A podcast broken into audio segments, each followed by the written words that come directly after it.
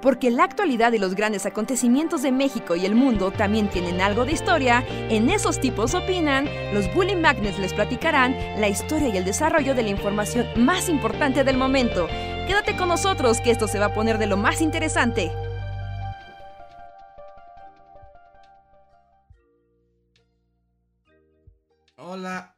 Hola a todos y todas, sean bienvenidos a una noche más de El Bully Podcast, esos tipos opinan.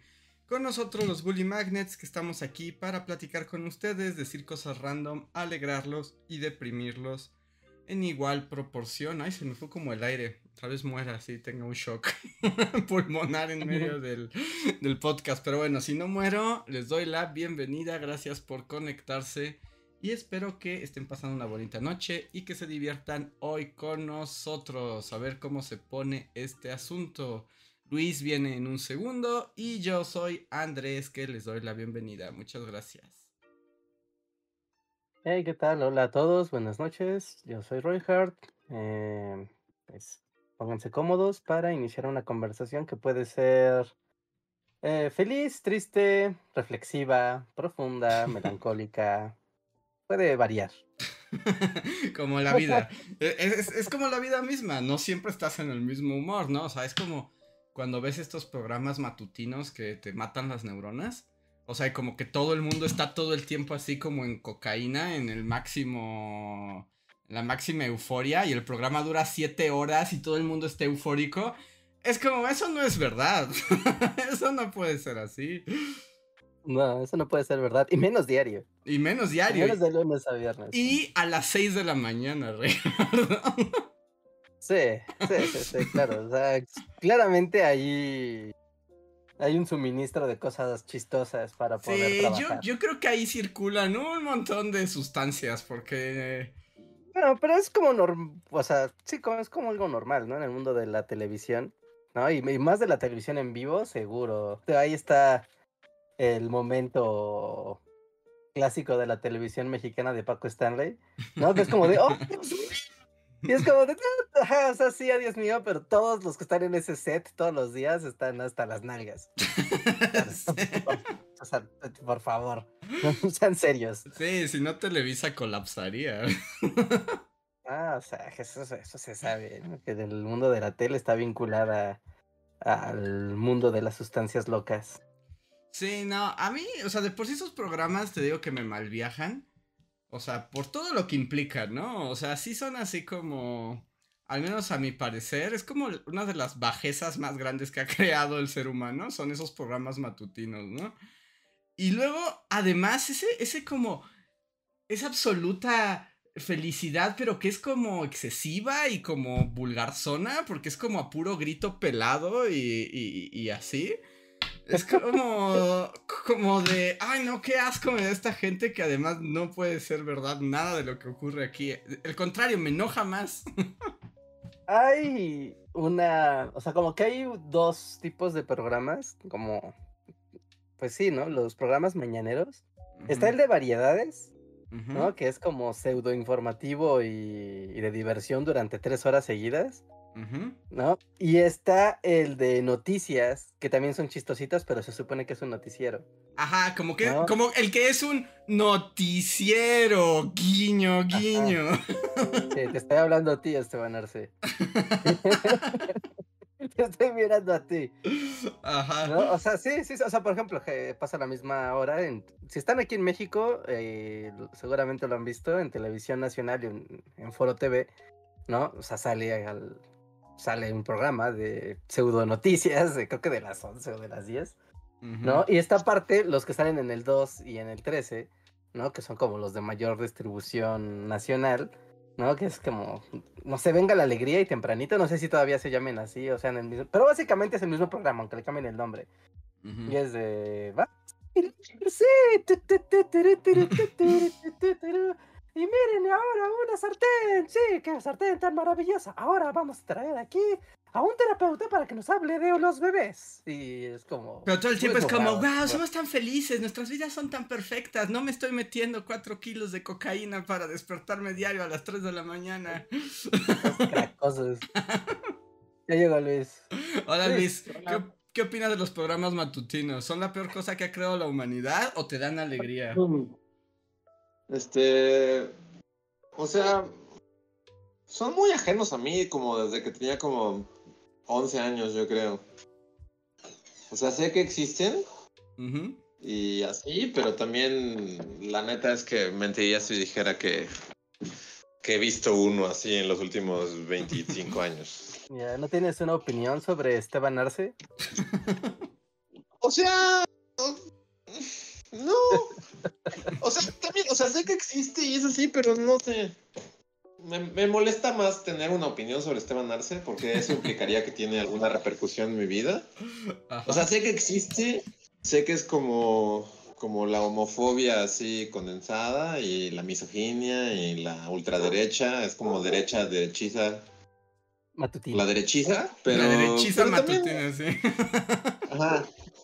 Pero también como que el opinar sobre él, siento que caigo en su trampa. Es así de, sí, me conoces y sí sabes quién soy. Y es así como de, la, neta, la neta, la neta, o sea, sé que existe, pero mentiría si dijera que, que he escuchado un programa completo de él o he escuchado 10 minutos de corridos de, de lo que opina o he escuchado un minuto de lo que opina. Es así como, o sea, sé que existe y así, pero a la vez como no sé, ¿ustedes sí? O sea, como que caen en los programas matutinos. ¿O por qué empezó esto? Así como. Porque nosotros decíamos que en el Bully Podcast hay muchas emociones por programa, no como en los programas matutinos que la falsa felicidad es eterna. Y Reinhardt explicaba que hay dos tipos de programas matutinos. Los que son como de, wow, bailamos y qué chisme, los chismes de la farándula y así. Pero que había esta otra variedad de programas bueno, informativos, entre comillas gigantes, que son como falsos noticieros. ¿eh? Ajá. Pero Esteban Arce es un noticiero como tal, ¿no? O sea, no sé si lo pusiste como ejemplo. O sea, pero él sí se anuncia como... O sea, él se anuncia como, noticiero, pero está con dos chicas ahí comentando las noticias y es de, se acaba de volcar un tráiler lleno de gasolina 500 becerros prendieron en llamas y acaba ahí. ¡Ah, qué chistoso! Bueno, pasemos a la siguiente información. ¡Ah, la barbacoa! ¿Te imaginas cómo, cómo olía la carretera? Bueno, ahora pasamos a otra cosa. Y son como noticias, pero con comentario chistosito. Básicamente ese es el programa. De... ¿en, dónde, ¿En dónde ves a Esteban Arce? O sea, ¿a dónde tienes que llegar para ver? En la tele. ¿En la tele? Para TV para TV. ¿Pero quién ve la tele, Reinhardt? Yo veo la tele cuando desayuno, lo que hace el hago daño cerebral todos los días. es como tu momento del masoquismo. Así como Reinhardt necesita su dosis de dolor. Sí, tú sabes, como no, de, de, ver las noticias en la mañana, como de, ah, claro, pues voy a comer, voy a ver las noticias, a ver qué, qué pasó, qué hay.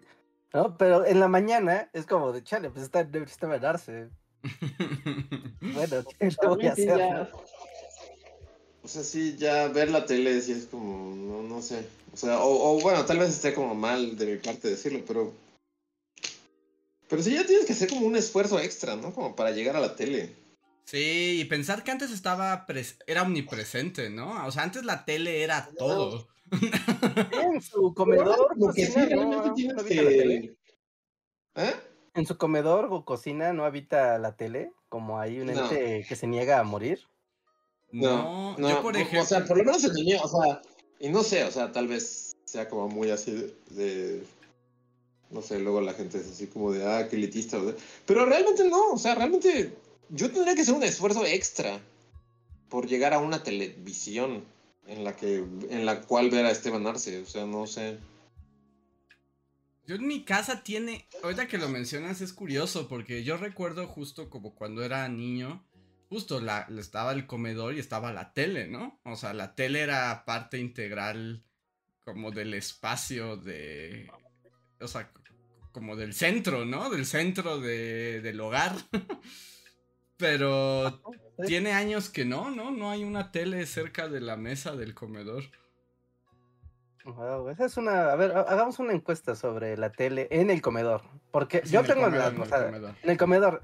No, porque igual, así como Luis dice que hay que hacer un esfuerzo extra, estoy con él. O sea, en, la sala hay una tele. Y ahí está, y hay una tele con cable incluso. Pero, uh, para que me la aprenda, siquiera diga, ay, voy a ver la tele por curiosidad, no va a pasar. O sea, La última vez que pasó recientemente fue ahora que pasó lo de Israel. ¿no? Y fue de, ah, claro, pero porque quiero ver CNN y Al Jazeera y, no sé, Bloomberg, o sea, los canales de noticias, para, pues, como para tener la cobertura, pero fuera de eso, no, no habría ningún motivo para decir, ah, claro, son las 7 de la noche, es momento de ver lo que haya a las 7 de la noche. Excepto que vaya a comer. Si voy a comer, entonces sí se prende la tele. Pero se prende la tele para comer, es como raro también, ¿no? Sí, es que, pues bueno, no sé, es que es como muy de dinámicas. Porque, por ejemplo, o sea, yo voy al comedor, ¿no? yo voy a la cocina, que es cocina-comedor, y pues no, no puedo estar en el celular porque voy a hacer de comer y voy a lavar platos, y, o sea, voy a ocupar las manos, por lo tanto no puedo ocupar el celular. Entonces poner la tele para fondear en lo que estoy haciendo cosas, pues... ¿No puedes simplemente no tener nada, hija? No. ¿No? ya tuvimos también la conversación de manejar seis horas en silencio. Ah, bueno, sí. bueno, manejar todavía, bueno, yo, yo insisto que manejar no es como algo que me haga un psicópata. Pero, o sea, no, no hay momentos en tu día en el que simplemente es como de, voy a hacer esta labor sin necesidad de un ruido de fondo, como comer. No sé, para mí comer y, y, y o sea, es como, tal vez sea la manera en la que como que crecí así, pero, o sea, como que no hay nada de fondo, o sea, no, no estás comiendo y viendo algo, simplemente estás comiendo y comiendo. O sea, no... no Incluso cuando estás comiendo solo. Solo, sí, porque puedes estar comiendo y platicando, entonces está bien no tener la tele, pero...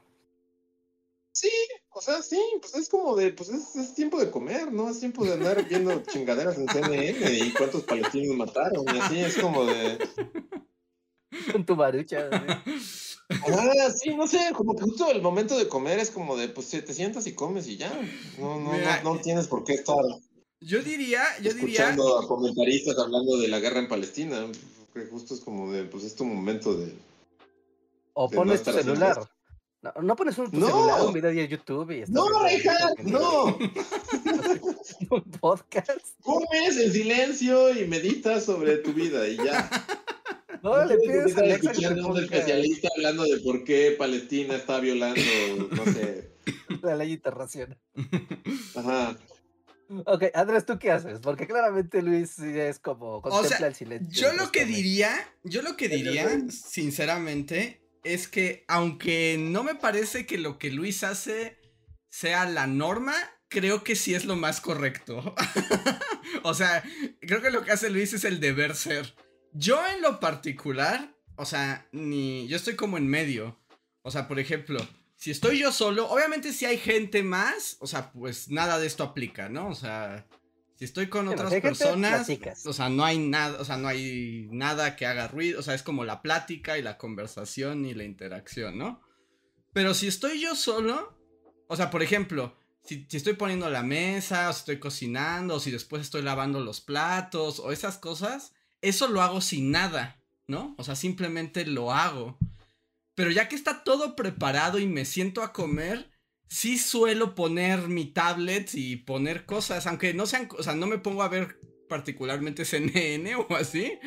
Pero, Ajá, pero como esas cosas que puedes ver como de reojo, pero si yo estoy solo en mi casa y voy a comer, ya cuando me siento a comer, sí pongo algo. Pero cuando hago todo lo que va antes o después estoy en silencio también. El silencio es bonito. sí, yo estoy de acuerdo, pero debo decir que cuando como, pues sí pongo algo ahí como en de segundo plano, ¿no? Pero estoy de acuerdo que tal vez sería mejor comer mientras reflexionas de tu vida. Yo, o sea, pues sí, lo he llegado a hacer, ¿no? O sea, es diferente. O sea, yo, yo la neta, en, en dinámica familiar de en mi casa y y así, o sea, como que sí se inculcó mucho así de no hay tele, no hay nada. Como de... Entonces, pero, pero, es diferente, ¿no? Porque estás comiendo con tu familia y lo que sea, y pues sí te acostumbras a no hay nada. De, no, hay, televisión. Ah, o, sí, sí, sí. Y aquí también, o sea, también es cierto que a veces pues estás, te haces tu comida y así, y pones, no sé, videos chungos o lo que sea. Pero también como que yo me he entrenado que es así como de, no, o sea, tengo, tengo una terracita en la que veo como el bosque y así. Y trato de ir a la terracita y comer viendo así a las A la naturaleza, sí, sí, sí. O sea, ese es tu entretenimiento, la naturaleza. es como tener la... Ajá, es como tener el mejor wallpaper del mundo. O sea, porque tienes así la inmensidad de la naturaleza frente a tus ojos. Eso sí está chido. Yo tengo un muro. Cuando, lo piensas es como, Sí, sí, cuando tienes un muro gris cambia, cambia mucho.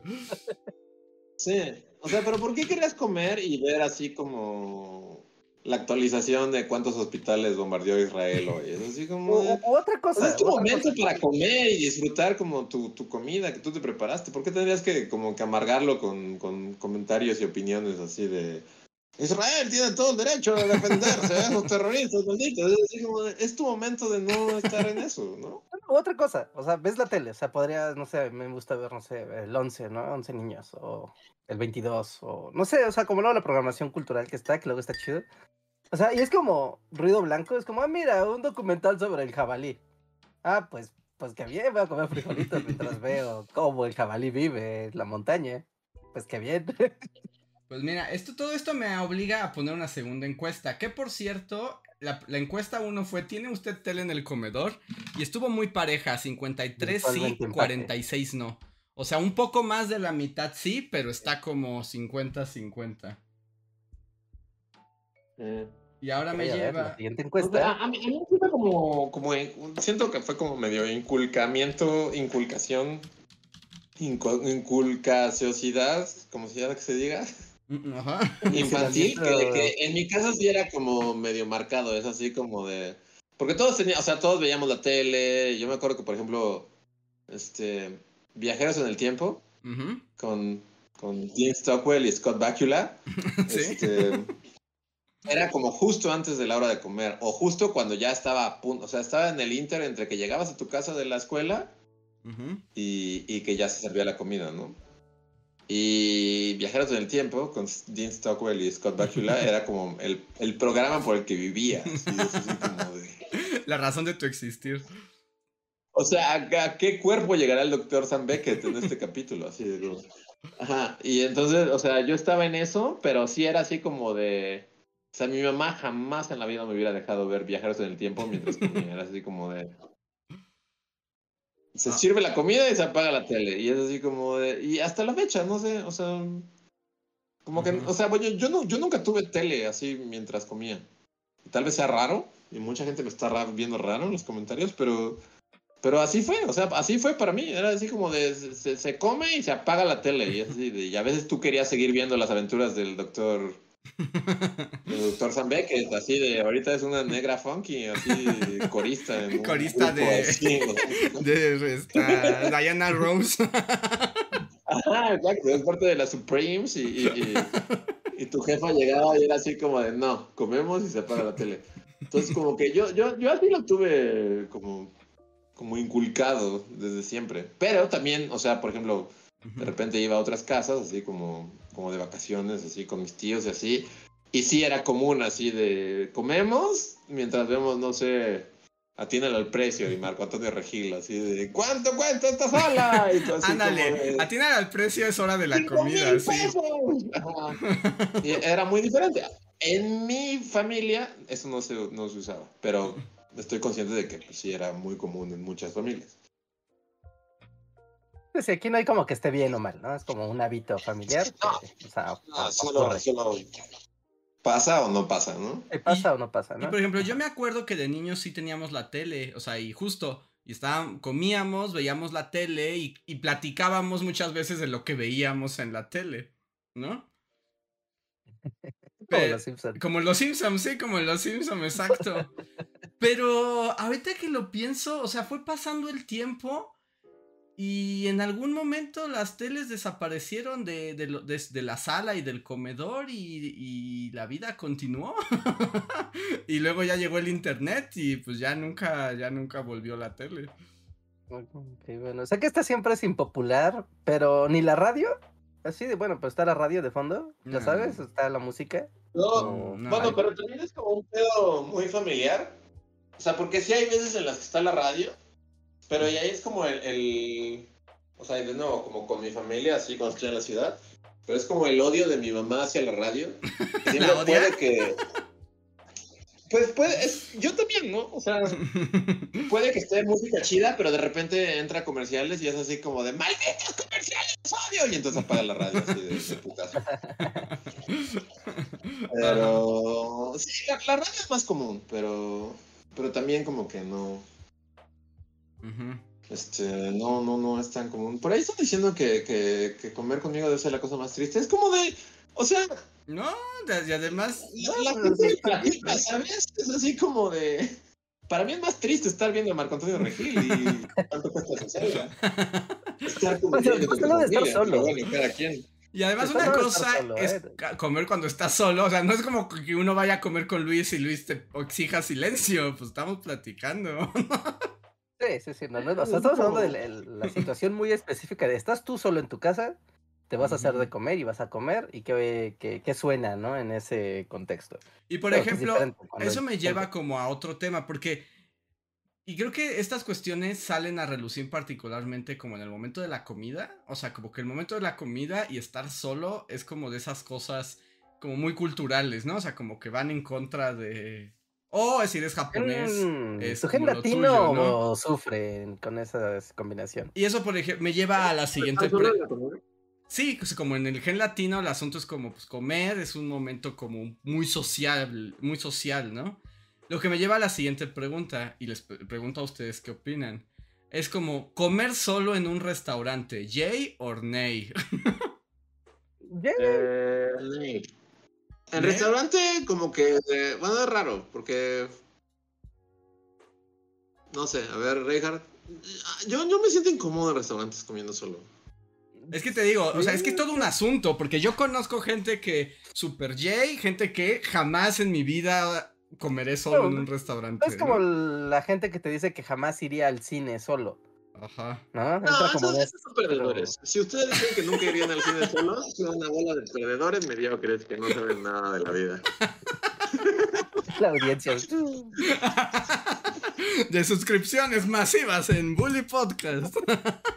No, porque si es algo. lo siento, lo siento, pero ir, ir, al cine para mí no tiene ningún problema. O sea, y, yo creo que ya lo he comentado en otro podcast, pero yo ahí sí como de...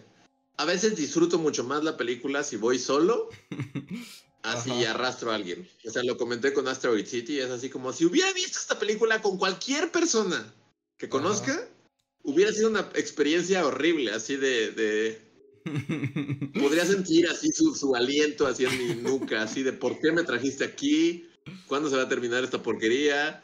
¿por qué me está sometiendo a esta tortura? Así. Pero la fui a ver solo y entonces fue así como de, ah, qué chido. No sé, para mí ver películas solo, o sea, y, no sucede frecuentemente, pero cuando veo películas solo, generalmente es porque es como de, o sea, esta película tengo muchas ganas de verla, no encuentro como con quién verla. Y generalmente es como una experiencia muy chida porque es como de, ah, ya la vi, estuvo súper chida, no tuve que arrastrar a nadie a verla conmigo y está bien padre. que yo diría que también, eh, aunque es cierto lo que dice Reinhardt, de que hay mucha gente que dice, no, yo al cine no iría solo. Yo siento que es menos difícil que ir a un restaurante solo. Porque al menos en el cine, o sea, en todo caso, esta cuestión como social, pues se, elimina en cuanto se apagan las luces, ¿no? O sea, en cuanto se apagan las luces, da lo mismo. Ajá, y, y, estás como inmerso. Yo creo que es más difícil el asunto del restaurante. Pero yo pregunto porque te digo, en mi caso, a mí no me molesta, ¿no? O sea, a mí no me molesta ir a así, así como me gusta este restaurante, estoy solo, me voy a meter a comer a ese restaurante. Aunque sí luego es raro y luego hasta los meseros te ven raro, ¿no? Pero. Pues ¿por qué, es usted tan solitario y perdedor? Exacto, un poco eso es como lo que te. Es lo que piensa el mesero cuando te. Cuando pasa y te dice. Eh, ¿Mesa para uno? o sea, puedes sentir el. No te gusta recibir propinas, ¿verdad? o sea. se... realmente. Ajá. O sea, se siente. Y yo no tengo problema, ¿no? O sea, yo sí puedo comer, aunque también es cierto que hay uno, algunos restaurantes que se prestan más a ir solo que otros, ¿no? También es... Eh, o, sea, es verdad, o sea... O sea, por ejemplo, puede ser al McDonald's solo. Es una buena pregunta. ¿A qué restaurante vas solo? O sea, restaurante de, de, de, entrar y sentarte y que te pasen el menú y... o sea, por ejemplo, ¿qué restaurante una fonda, una, o sea, una fonda, la comida correr, algo así, pues creo que no tiene nada de raro ni de extraño, pero si vas al Puyol, solo, pues igual el mesero sí te ve así como de, ah, llámale a la policía, este va a algo raro. Pero tampoco pasa nada. O sea, yo pienso, o sea, como yo si estoy solo y quiero meterme a un restaurante, pues me meto, ¿no? O sea...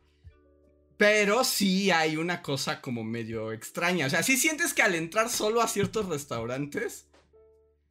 O sea, no sé, es así como... O sea, por ejemplo, es así como, ay, se me antoja una hamburguesa del Fridays. Y estoy yo solo, pero hay un Fridays ahí. Pues igual me meto al Fridays, ¿no? Es así como, pues, o sea, pues voy a comer mi hamburguesa bien contento y voy a mirar a todas los demás mesas y van a decir, y es el raro que nos mira desde fuera quién es. Pero yo no tengo problema. Pero también es cierto que, hay, que, que, que puede ser como muy extraño. No sé, yo, yo podría, o sea, la cantidad de veces que he ido al cine solo, o sea, son innumerables, así de... he ido miles de veces al cine solo y, me gusta ir al cine solo. Si tuviera que pensar en las veces que he entrado a restaurantes solo, creo que nunca ha pasado, o sea... nunca, por ejemplo, cuando has viajado, cuando estás viajando solo, no te metes a... O sea, sí, pero de nuevo, ya, ya lo platiqué en otro podcast. Cuando estoy viajando solo y tengo que hacer todo solo, viajando, soy como la persona más depresiva e infeliz. Es así como de vida, llévame ahora. Es así como de no hay nada que disfruten menos que viajar solo. Viajar solo para mí es una pesadilla. Ah, sí, es cierto. Ya me acordé. Entonces, en esos casos sí. O sea, y hace poco también viajé a la ciudad y, y, acabé, o sea, esto es todavía más triste. Bueno, y esto sí lo he hecho un par de veces, pero, pero, por ejemplo, que vas al McDonald's, que no, aquí no hay McDonald's, entonces, de repente pasan meses y se te antoja mucho McDonald's y luego pasa a la ciudad y es así como de McDonald's. Pero han pasado varias veces que, que comes, o sea, pides en el automac y luego comes así como policía, así en el coche, todo triste y depresivo. O sea, y es muy rico porque es McDonald's, pero a la vez sí te ves desde afuera y es así como de, ay, Dios mío, estoy comiendo pero, un McTrio en el coche. Pero es que en ese caso es mejor meterte al restaurante y comértelo en el restaurante. Sí, sí, sí, pero nunca lo hago porque es más fácil pues pasar en el coche y así. Pero fuera de eso, o sea, de pedir en Automac y comértelo tú solo en la carretera o algo así, no, ¿eh? Yo no, yo no soy de entrar al restaurante solo, no. O sea, no, no, simplemente no puedo recordar. O, o sea, es, es o automac, o lo que sí también llego a hacer muchas veces y no me causa ningún conflicto, es simplemente ir como a, un puesto callejero, ¿no? De tacos en los que comes parado y es así como de... Ajá. Esos están hechos. Pero de entrar a un restaurante, así de tú solo entrar a un restaurante y que te asignen una mesa y te den la carta y te vean así como de ustedes un, un solitario perdedor que no tiene a nadie en su vida. no, que te juzguen o sea, no, y no, no, o sea, fuera de broma, no es porque seas un solitario perdedor ni nada. Pero no, o sea, ahorita que lo pienso, no, no es algo que yo haga. Tú, Reinhardt, ¿cuál es tu opinión en estos casos? Um, Sí, no, a mí sí, sí me. O sea, sí, sí lo he hecho varias veces. O sea, es raro porque no es habitual que entres a un restaurante solo y normalmente te dicen, ah, ¿estás esperando a alguien? No, no estoy esperando a nadie, dame la carta. ¿Ah? O sea, y, no, tengo a nadie.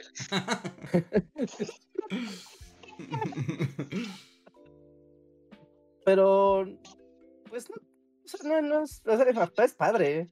Para mí es como muy padre porque o sea, comer en un restaurante con, con, personas siempre está bien, está cool. Pero si vas tú solo, también como que te tomas tu tiempo con la comida. ¿no? O sea, cuando, pues voy a comer algo que me guste mucho. Y voy a estar aquí yo con mi platito de mole y me voy a tomar todo el tiempo del mundo para disfrutar de mi mole. Es mi experiencia culinaria. ¿No? Y en cambio cuando estás platicando y todo, o sea, si estás comiendo y estás pasando la chido que estás platicando, pero tal vez no pones como toda tu atención en, en tu comida. Así que, no sé, o sea, si vas, o al menos yo si voy a un restaurante, que sea así de, aquí está la carta joven, y voy yo solo es porque quiero comer algo así, algo rico, ¿no? No nada más para quitarme el hambre. No, si voy para quitarme el hambre voy a un McDonald's, ¿no? O voy a unos tacos o, o, sea, comida callejera, ¿no? Fast food. Pero la experiencia de, sí, quiero, no sé, quiero comerme un salmón acá hermoso y delicioso, voy a tener mi experiencia salmonera yo solo. ¿Qué raros son? No, no es cierto, por eso son muy raros, ¿no? Porque justo cuando quieres como de, hay un restaurante increíble en la ciudad en la que venden el mejor salmón del mundo, el mejor así, el mejor ramen del mundo, compartes esa experiencia, ¿no? Bueno, yo es así como de, ah, mira, hay un, hay un restaurante muy chido y ya contacto a alguien como para ir y, y probar las mejores pizzas del mundo. Pero jamás se me ocurriría así como de, ah, aquí son las mejores pizzas del mundo, voy a ir yo solo. Ah, bueno, un no, perdedor. No, espera, espera. es que, está, ya, ya, es que tú estás acomodado aquí una situación, estás volviendo sí. situacional. Sí, sí, estás hablando cuando no tienes con quién ir. O sea, nuestro gen latino naturalmente hace que esas cosas las quieres hacer acompañado. Pero la pregunta es, si no estás por X o Y razón, si en ese momento estás solo, ¿lo haces o no lo haces, no? O sea, ese ah, es sí, sí. Sí, no, no es como que planees así de, claro, mañana voy a ir al restaurante a comer yo solo, no, sino, no sé, saliste de trabajar y estás en X zona de la ciudad y es como, bueno, pues tengo hambre y podría ir a una hamburguesa gorda, gordosa, o a este restaurante que se ve que está bien padre, pues, pues aquí estamos, ¿no? Adelante. O sea, es más como esa situación. Sí, sí, es cuando estás en esa situación, o sea, no tanto como que que planees todo para hacerlo en soledad, porque además te digo, por eso decía que esto mueve como fibras y es muy cultural, ¿no? Porque por lo menos aquí los mexicanos es como, no, pues esas cosas las haces acompañados, ¿no? O sea... Como estos tours de, ya sabes, de youtubers que viajan por el mundo o viven en otros países y luego muestran, por ejemplo, en, creo que en Alemania, ¿no? En Alemania y creo que también en China y en Japón, como que tienen estos restaurantes que, o sea, tienen una zona para gente que va sola. No, bueno, en Japón, o sea, la zona, o sea, más bien tienen una zona extra para quienes van acompañados. Todo es para gente que va sola. Ajá, y aquí al contrario, ¿no? Es como de siempre hay una mesa con al menos dos sillas. Siempre, es raro que haya una barra. No, donde está claro, aquí viene la gente que por la medida. Que, hasta eso, cuando vas solo, y a mí es la parte que no me gusta cuando llego a ir solo a un restaurante, es que además siempre te asignan así como un taburete contra la pared, ¿no? Y es como de, oiga, deme una mesa de verdad. Es como usted viene solo, no tiene derechos. Es un rechazado. Eso es para gente popular. Usted se va a la sección de perdedores, así. Al lado del baño. Sí. Al lado del baño, así como junto al pasillo. Sí, no sé, o sea, realmente, o sea, es raro, nunca, nunca me he cuestionado así de, de, de, pues sí, o sea, las cosas que está bien, como, bueno, no es que esté bien, o, como las cosas que estoy cómodo haciendo solo y no. Exacto, son con las que estás Porque para mí no, es así como, ajá, es como que estás cómodo. Yo realmente, y no sé por qué, o sea, tendría que ir como con un psicólogo o lo que sea, pero ir a restaurantes y así, o sea, de entrar y todo, o sea, porque luego así, de, de, repente, pues aquí o en la ciudad o así, se presta para, pues tengo hambre, ¿no? O sea, tengo hambre y quiero ir a comer. Y entonces, por ejemplo, aquí, pues está como el callejón de los puestos de garnachas. Y sí, tú vas, eres totalmente este anónimo, eres, eres uno más de la multitud, este, así. Pides tus tacos, pagas, no te sientas y, y, como entras, sales y así. Pero si me dices, ahorita que tienes hambre, ve y métete a un restaurante y pide la carta y, y así, tú solo, no, o sea, no, no, no, no, no creo que sea capaz de hacerlo. te digo, es que es una cosa que vas entrenando. Y obviamente te digo que uno lo hace. O sea, justo, es como imagínate que un día tienes que ir a una plaza y vas de compras. Tienes que hacer unas compras, ¿no? Entonces estás toda la tarde haciendo compras. Vas tú solo, no llevas a nadie, vas tú solo. Y de repente te da hambre, ¿no? Y no sé, ves que está el Cheese Factory y dices, ah, ¿cómo me gusta el Cheese Factory? Estoy yo solo, ya estoy aquí, ya tengo hambre en este momento. Y la pregunta es, ¿te metes a comer ahí? O mejor dices, démelo para llevar y me lo como en otro lado o, o no. O voy al fast food. Ajá, o me voy al fast food. Sí, no, no. O sea, hasta ahorita, hasta este podcast, no me había quedado en la cuenta de que creo que jamás en la vida he hecho eso, de entrar a un restaurante yo solo. O sea, todo ha sido como fast food o puestos callejeros o automac o así. Jamás en la vida he entrado a un restaurante yo solo, así de, deme una mesa para mí solo y voy a comer yo solo. Nunca en mi vida lo he hecho. Wow. Es raro. Eh, es que, eh, no, pero es que, es que está, o sea, justo eso iba, es que no es fácil. Al menos no para nuestra cultura es fácil. O sea, aún es esos. O sea, por ejemplo, yo no tengo problema en hacerlo, ¿no? O sea, yo sí lo suelo hacer. Pero siempre hay un momento como de duda ante el restaurante, ¿no? Y hay veces, por ejemplo, si yo veo como que está demasiado animado el lugar o todo, si es como de, no, me voy al fast food, ¿no? O sea, a lo que me refiero es que sí hay ahí como una especie como de... Como que te surge un conflicto así interno. Es como, no, no soy noruego, no soy noruego.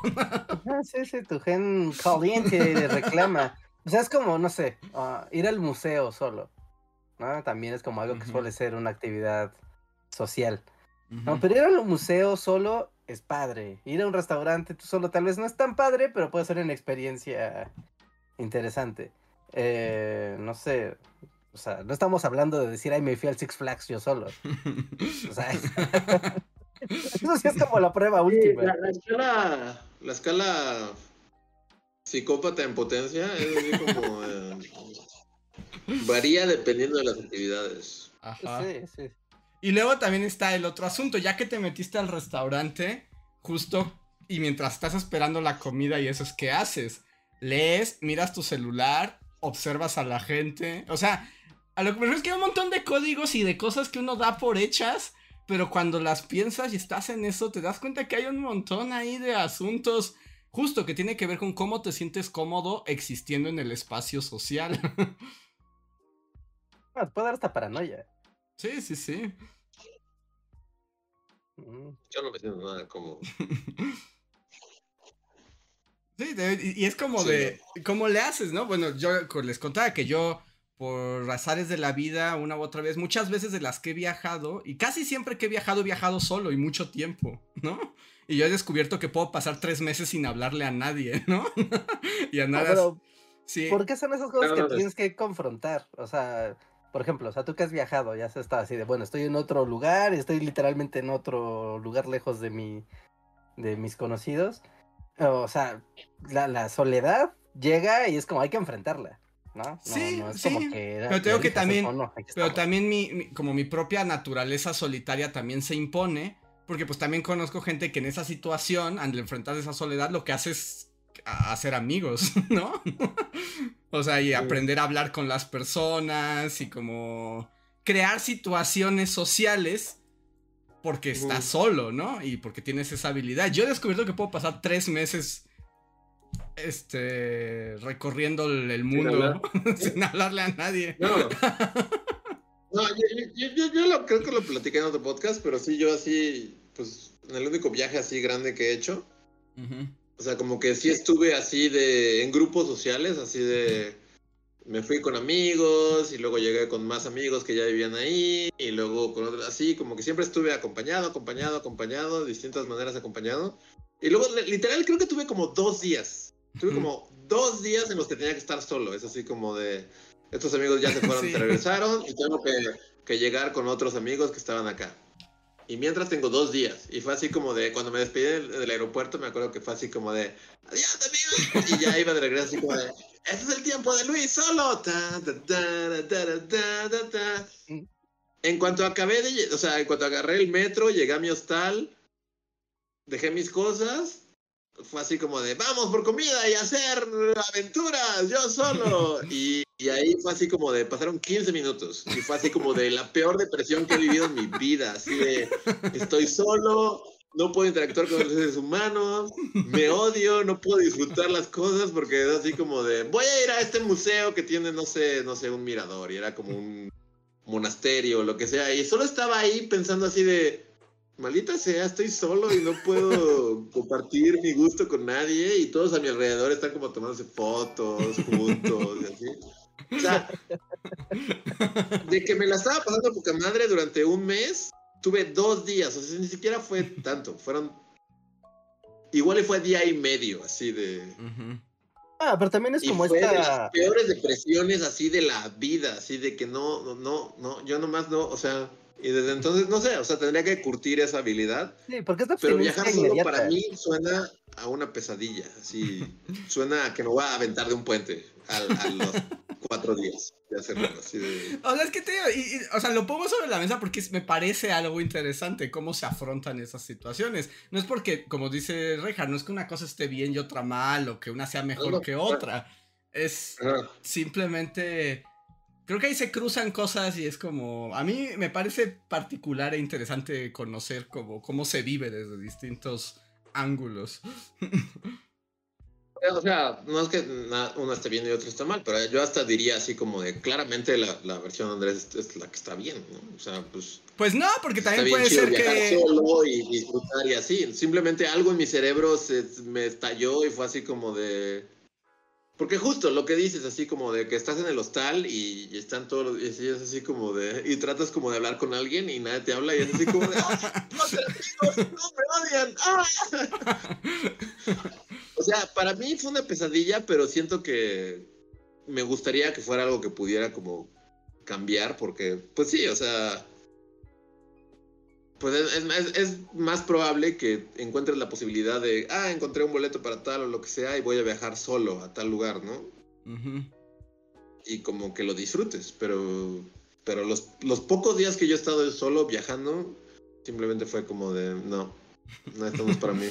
Ajá. Me está matando, cada segundo me está matando. ¿Tú, Reinhardt? ¿Cómo...? Eh, no, bueno, ahorita he tenido que tener esos periodos de Estás tú solo y pues es lo que hay, ¿no? Acostúmbrate. Así que, pues te acostumbras, no está mal, no está mal. A, a, veces te da esa sensación y que es muy deprimente y es muy triste y te puede afectar muy profundamente, ¿no? Justo como las, las situaciones que describe Luis, ¿no? De, ay, mira, este, fui a el centro de, no sé, ¿no? De algún lugar bonito. Y ves que todo el mundo está como de, ay, mira, todos son amigos y todo el mundo tiene con quién hablar y con quién tomarse fotos. Y yo estoy aquí parado como un inútil. y, nadie me quiere. Y no importa que haya miles de personas a mi alrededor, podría desaparecer y a nadie le importaría un carajo. O sea, y obviamente tiene esos pensamientos que son muy tristes, muy feos.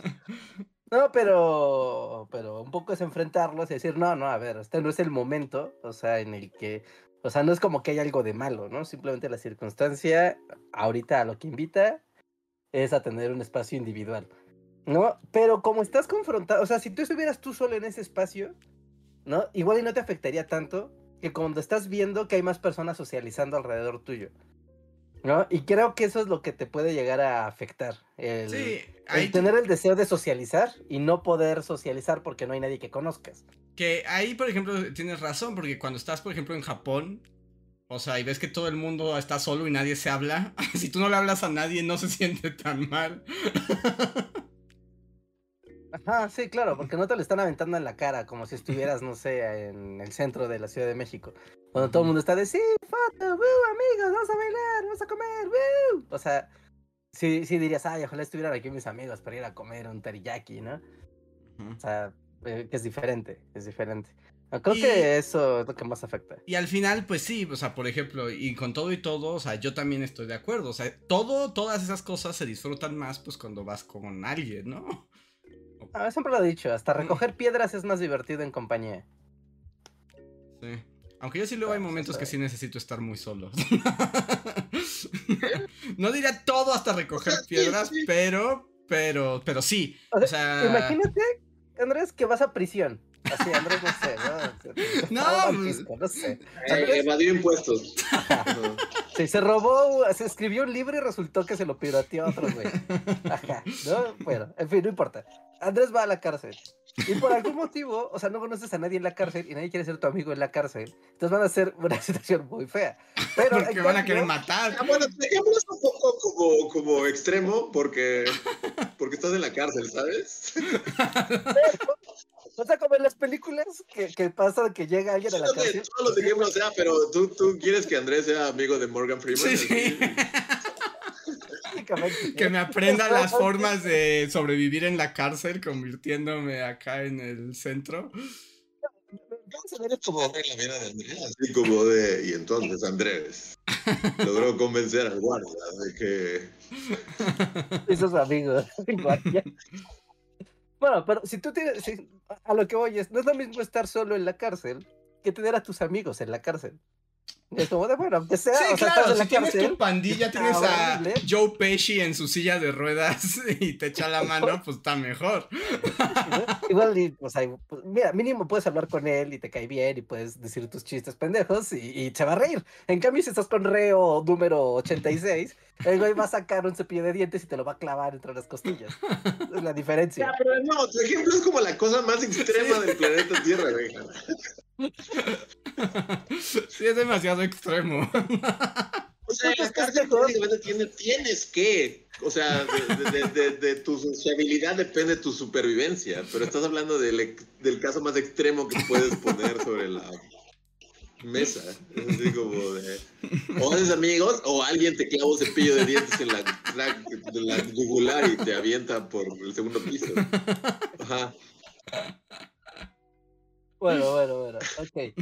pero en un ejemplo menos, menos extremo y así.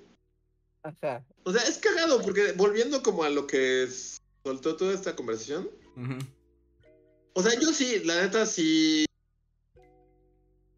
Sí, este, disfruto de estar solo.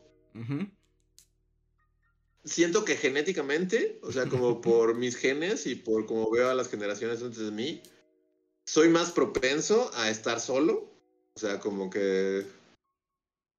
O sea, mi familia no es muy sociable, que digamos, y así. Pero, o sea, y desde que estoy aquí en el bosque y así, si de algo me he dado cuenta es que también la soledad. O sea, yo, yo cuando, cuando era así como de voy a estar en el bosque solo y solo voy a trabajar, a dibujar y a jugar con mi perrito y andar en bicicleta, sonaba muy padre y después te das cuenta de que, ok, bueno, o sea, sí, está padre, pero también tiendes a volverte loco como muy rápidamente. Sí, sí, claro, sí, sí, sin duda. Y como un segundo estás con la señora de las frutas hablando de, de qué buenas están las papayas y al siguiente segundo este, estás enloqueciendo, así como, o sea, ya, ya, ya se fue, así. Entonces también me he dado cuenta que, que o sea, yo sí dependo un poco, o sea, bueno, de nuevo, son cosas que uno trabaja y así, pero sí depende un poco de la sociabilidad, o sea, poco, no, como para tener una especie de equilibrio emocional, mental. Que digo, afortunadamente también lo tengo, o sea, no es como que viva en las montañas, o sea, no es como que viva en Alaska, así como... Ajá, como Walter White, así cuando está exiliado del mundo, es así como de, no, o sea, sí, sí, sí hay gente a mi alrededor y así, pero... Pero es cagado, o sea, como que supongo que es algo que uno tiene que controlar, pero la, soledad, o sea, me gusta, la disfruto, soy más o menos bueno en ella, pero también de un momento a otro es como de sas, sas, sas, locura, locura, abismo de locura. cuando como que... Sí, no, no, claramente la, soledad es el abismo de la locura, o sea, ahí sí no hay... la, puerta segura. Esa es la puerta a la locura, ¿no? Y justo uno aprende, o sea, para, o sea porque también mi, mi, mi, ejemplo de los restaurantes eran también un espacio donde pues no vas a meterte a la mesa de junto y decir, ¡oh, niñito, qué divertido está tu fiesta de cumpleaños! ¿no? Porque es como, aléjese viejo loco, ¿no? o sea, porque justo, o sea, hay situaciones, o sea, no el extremo de la cárcel de Reinhardt, pero bueno, hay situaciones más normales que, pero entras en un contexto social, como sería la cárcel, ¿no? Es como cuando llegas a una escuela nueva y pues sí, o sea, podrás ser a lo mejor más retraído o menos que otros, pero pues terminas armando amistades y, y lazos porque el contexto está para eso, ¿no? sí, sí, sí, sí. Sí. Pero. Sí, tienes suerte, ¿no? Tienes suerte. Sí, bueno, también puedes no lograrlo, etcétera. Pero eh, por eso decía del restaurante, porque es un lugar que no puedes llegar como. Porque ni siquiera es un bar, porque un bar todavía se presta más para la socialización. para hablar random con alguien. Que, o, sea, yo jamás lo he hecho y no podría hacerlo, pero no, pero el lugar lo permite. Pero el lugar lo permite, el lugar está hecho para eso. Sí, no, también para mí es una pesadilla. O sea, la idea de estar en un bar y llegar como con alguien es como, ¡hey! ¿Qué tal? Es como, no, jamás va a pasar. No, nunca. No, olvídalo. Hay que emborracharte bien. A mí los bares creo que me dan más miedo que los restaurantes todavía. Porque los bares como que todavía implica. O sea, si, a eso vas. si llegas a un restaurante, ajá, y, y pides tus tres platillos y el postre y lo que sea, y no interactúas con nadie, nadie va a esperar justo como dices, que voltees y te vayas con la mesa del niñito y es como, ¡eh, es tu cumpleaños! ¡No, qué curioso! Es así como de, no, o sea, puedes estar en completa soledad en tu comida, pagar la cuenta e irte solo y nadie va. Pero en un bar como que también se, espera, que haya interacción, sí. Tengas que interactuar con el resto y eso es para mí es total, es todavía más pesadillesco, es así como de... O sea, porque podría llegar alguien a hablar contigo también. O sea, alguien random a simplemente, no sé, no, ah, traes una camisa de, no sé, ¿no? De los Rolling Stones, a mí me gusta mucho esa banda. Y ya, o sea, le a platicar. O sea, y, ya, o sea, igual son interacciones solo pasajeras y así, efímeras, de, ah, pues esa noche platiqué con un dude y ya, fin. Bueno, pues está, bien. O sea, no tendría por qué profundizar en una amistad y volverse una película. Ajá. Sí, pero cada vez menos yo soy, o sea, partidario a esas interacciones de bar, así como de justo, así de que solo porque estás en la barra llega un dude que te empieza a hablar de que hace, no sé, lo que sea. Y de repente, bueno, es que también, o sea, como que no sé ustedes, pero generalmente en ese tipo de interacciones yo soy más como que yo cuando estoy en un bar, o en una fiesta o lo que sea y se, se, se llega ese momento en el que, ah, como dice Reinhardt, así de, oh, traes una playera de no sé qué, y así como, yo me pongo en mood como de, yo me veo a mí mismo así como, como, como anfitrión de un late night show, así yo soy Jimmy Fallon. Entonces me pongo en dinámica de, cuéntame, entonces, ¿qué es lo que haces? Y es así como de, a mí me choca hablar de mí cuando estoy así como de entonces solo me pongo en, modalidad anfitrión de, oh, ¿qué haces? Este, te dedicas a, la alfarería y ya la persona se, se, empieza a hablar una hora de alfarería y yo así como de, ah, o sea, en mi mente soy un conductor de late night show y es así como de, solo voy a hacer preguntas sobre ti y tú me tienes que contar sobre tu vida. Y eso está padre, o sea, está bien, es como mi dinámica, pero a la vez como cada vez lo busco menos, es así como de tampoco me encanta esas dinámicas, así justo como dice Rejar, así de, o sea, no vamos a ser amigos por siempre, solo estamos conviviendo aquí en este momento porque las situaciones de la vida nos trajeron aquí, el contexto nos trajo aquí, pero la neta preferiría estar en mi casa viendo a la pared.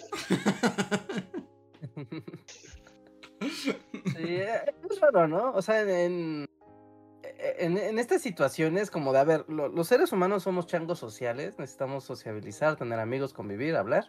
Pero al mismo tiempo es muy complicado hablar si no hay los contextos, o sea, como que la, siempre las convivencias tienen reglas, no son gratuitas. Sí, exacto. ¿no? Entonces, eso la, esas convivencias y esas reglas, aunque son muy útiles porque delimitan las reglas de la convivencia y de los temas y de las formas, también son un gran obstáculo. O sea, porque digamos que no tienes un contexto, ¿no? Particular. O sea, muchas veces esos, los contextos más fáciles y más obvios son el trabajo y la escuela, ¿no? Ahí es porque, pues mira, estás encerrado con estos 40 güeyes durante un año, o sea, van a hablar. No, no hay manera de que no lo hagan. Es el señor de las moscas, ¿eh?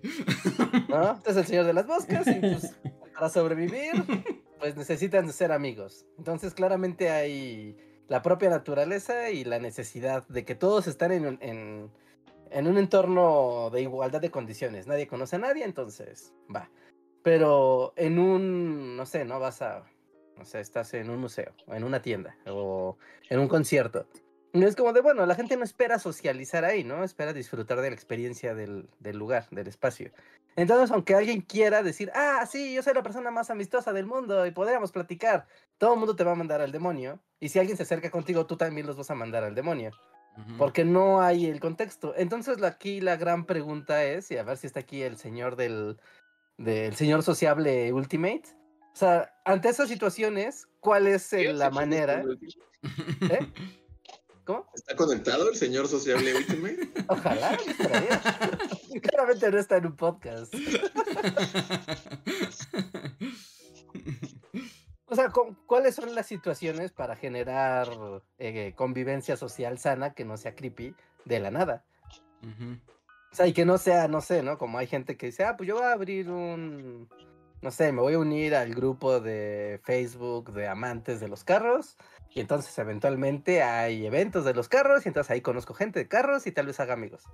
No, pero es como todo un trabajo, ¿sabes? O sea, no, no es como rápido, no, no es, no es instantáneo. No hay como la app de quiero hacer amigos, así, que alguien busca amigos de aquí a 100 metros a la redonda. y que no sea un psicópata, por favor. O sea, es, raro. también están hablando, o sea, también tome el contexto de que están hablando con gente bien dañada. bueno, no, no, o sea, mira, les voy a poner un ejemplo. Y este es un ejemplo como interesante. ¿No? Cuando son las. Eh, seguramente les ha pasado que están en una, no sé, en una fiesta de graduación, ¿no? todos están en un contexto donde se junta, aparte de tus compañeros de, la fiesta, se junta más gente, ¿no? Y toda esa gente va a estar reunida en un salón de fiestas durante seis horas. Pero esa gente solamente está como en sus pequeños núcleos y es difícil que entre ellos como que se rompan las barreras, ¿no? Y es como, como raro, es como, pues aquí están, ¿no? O sea, hablen entre todos ustedes, ¿por qué no lo hacen? ¿No? O, o, o, no sé, ¿no? Uno pensaría, y esto es como cosa chistosa, historia real, ¿no? Por ejemplo, luego se hacen como estos eventos de YouTube donde se juntan todos los youtubers para que todos puedan ver y reciban un curso o una capacitación o vean cualquier cosa padre. Y es como muy padre. Y uno pensaría, oh, claro, aquí todos estos tipos y tipas son súper extrovertidos y entonces todos van a socializar y se van a hacer amigos. Y en realidad es como reuniones súper... de que todo el mundo más está mirando así de... Pues, pues, sí. ¿Y tú quién eres? ¿Y qué haces? ¿O qué? O sea, porque es igual. Sí, y no, porque aquí ya voy a hablar como así. Como. Claramente. O sea, si, si alguien aquí es así como es capaz de, de, sociabilizar con, con, el güey que se encontró en el baño, así afuera de la sala de espera del aeropuerto, es Reinhardt. Sí. Así como de. O sea. También ahorita todo lo que está diciendo es así como, Reinhardt, tú puedes de tu vida entera con el güey del Uber, con el que nací de, Que, o sea, la neta es algo muy, o sea, no, es súper, yo siempre he dicho así como, no mames, wow, Reinhardt, o sea, pero, pero justo en esta plática, digo, Reinhardt, a nadie engañas, tú, tú puedes hacer amigos de sí en la fila de las verduras en el Soriana, así No, pero porque es algo que estás buscando intencionalmente, o sea, porque o sea, activamente estás esforzándote para hacerlo.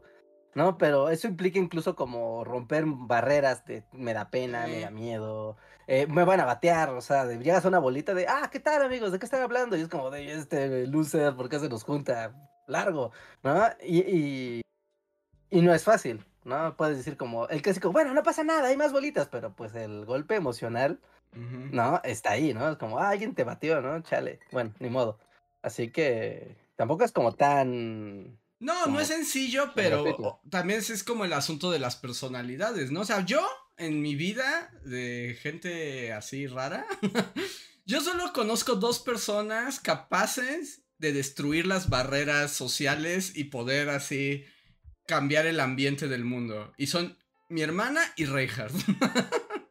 o sea, sí, ya la cortina que hay, así como de Reinhardt puede así de, de estamos formados en la fila del aeropuerto, así para viajar a un evento. Y, yo solo estaría así, como viendo al suelo, sin interactuar con nadie. Y Reinhardt en ese momento ya hizo amigos con la señora de enfrente y con la, el güey de atrás y con el güey de al lado y con la señora que te catea y te revisa. Y aparte, no solo hizo amigos, sino que les contó toda su vida y todo su proyecto y a los güeyes los hizo meterse a internet y buscar Bully Magnets. Y es como de, wow, qué interesante. Y de repente ya hay cuatro personas suscritas a Bully Magnets porque Reinhardt les contó todo su proyecto y su vida y todo en el transcurso de 10 minutos. No, es un En lo que uno solo estaría viendo al suelo, así como de, ah, no me vean, ¿quién me está viendo? Maldita sea, no. Es un poder, o sea, y eso no significa que lo que hace Reinhardt sea fácil, o que no, o sea, que no pases por los mismos... lo más difícil del planeta Tierra. Ajá. Pero es como Reinhardt tiene el poder de sobreponerse a eso y además derretir fríos corazones. Bueno, como de, conectar así. bueno, tus motivaciones es esa parte, Reinhardt. Tus motivaciones es otra cosa. Eh, hablamos del superpoder. Sí, el superpoder para mí es impactante, porque luego de, vez en cuando, sí, como que hemos ido a eventos y así, y luego nos toca así, no, pues vamos a pedir un Uber para ir a la que sea.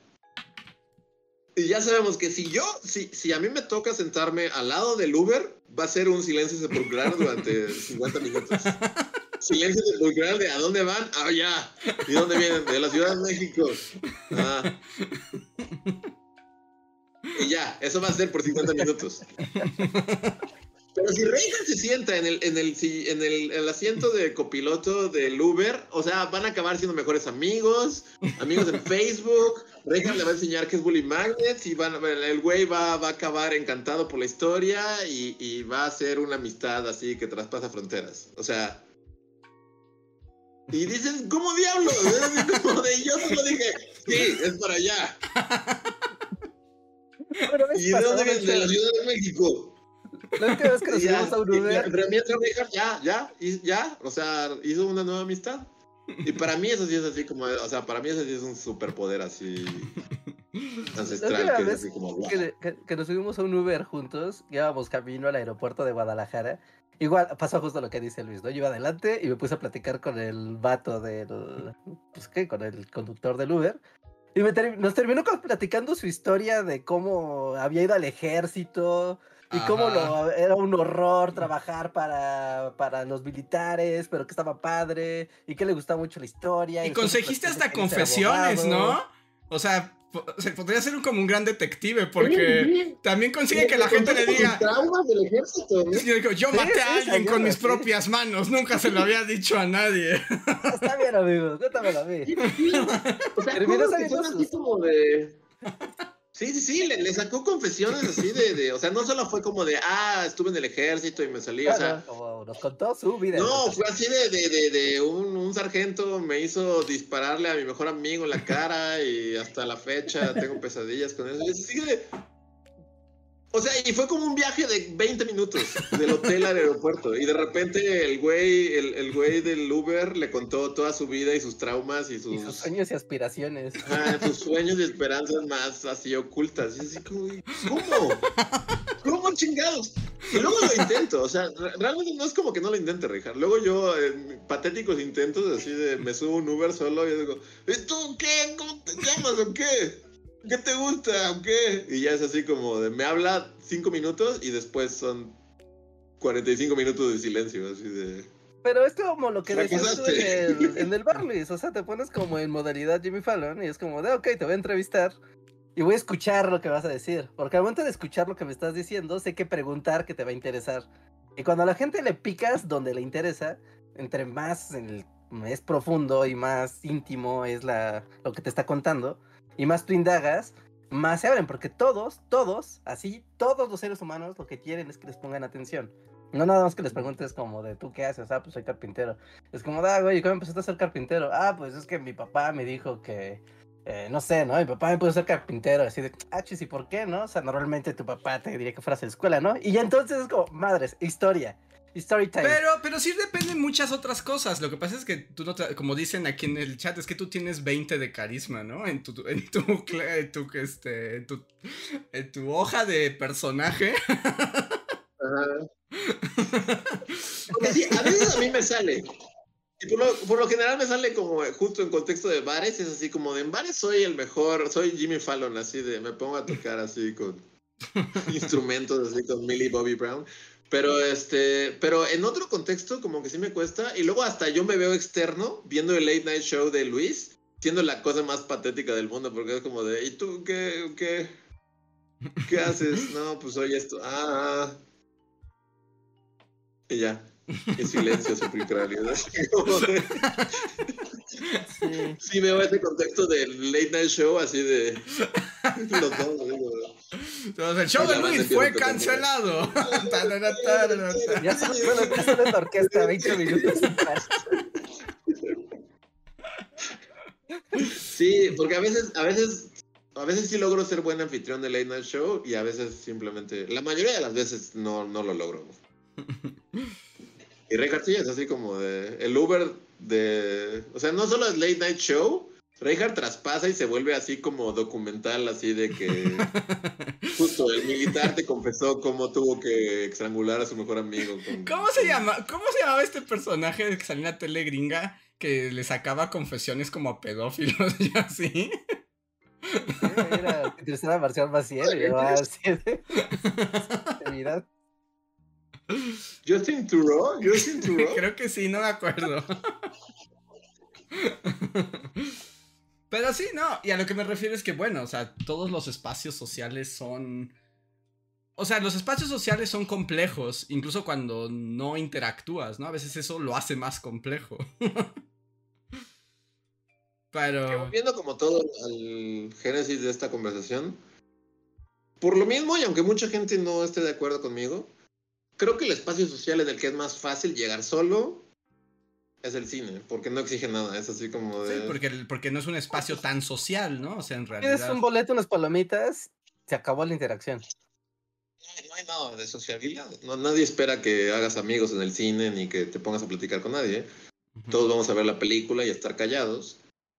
Y sí, yo debo decir que, que desde pues bastante niño. O sea, la primera vez que fui al cine solo fue en tercero de secundaria. Y fue muy consciente de que nadie más, o sea, ni mis papás, ni mis hermanos, ni los pocos amigos que tenía en la secundaria iban a querer ver esa película conmigo. fue así como, ni modo, o sea, tengo ganas de verla, vi el trailer, me gustó y la voy a ver. Y sí me acuerdo que fui al cine en la mañana así, así que me da un boleto. y ya, y luego, o sea, y fue toda una experiencia así de, oh, entré al cine yo solo, ¿y qué va a pasar? Y, disfruté mucho la película. Y así como. Pero, pero justo es eso. La primera vez que lo haces, o sea, no importa quién eras. ¿Cómo, cómo lo llamaste hace rato? Super sociabilidad. ¿Cómo fue? el. no sé, el maestro de la sociabilidad. El maestro de la sociabilidad. Incluso el maestro de la sociabilidad. O sea, la primera vez que lo haces solo, sí es un momento como de choque, ¿no? O sea, porque es como de. Justo toda. estás rompiendo el status quo. Ajá, exacto. Es como un tabú. Es como, como romper un tabú. sí, sí, sí. Sí, sí, sí, romper el status quo, ¿no? Literal. No es como de, ah, pues estoy yo solo en el cine. Y pues aquí estoy, todo el mundo viene en pareja o en grupos. Pero pues yo no, ¿y qué? ¿No? Ya que lo es la primera vez y ves que no pasa nada y que incluso la pasaste bien pues está muy chido. También, o sea, son espacios para eh, el disfrute individual, que a veces la, el hábito de tener una compañía eh, opaca. O como decir, ah, pues no sé, ¿no? Hay gente que no hace ejercicio si no hace ejercicio con alguien. ¿No? Como de, no, yo no iría a correr yo solo, necesito correr con alguien. ¿No? O necesito hacer un deporte de equipo porque si no, no, no me motivo.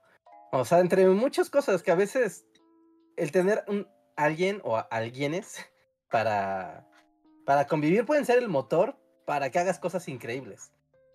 o, o no.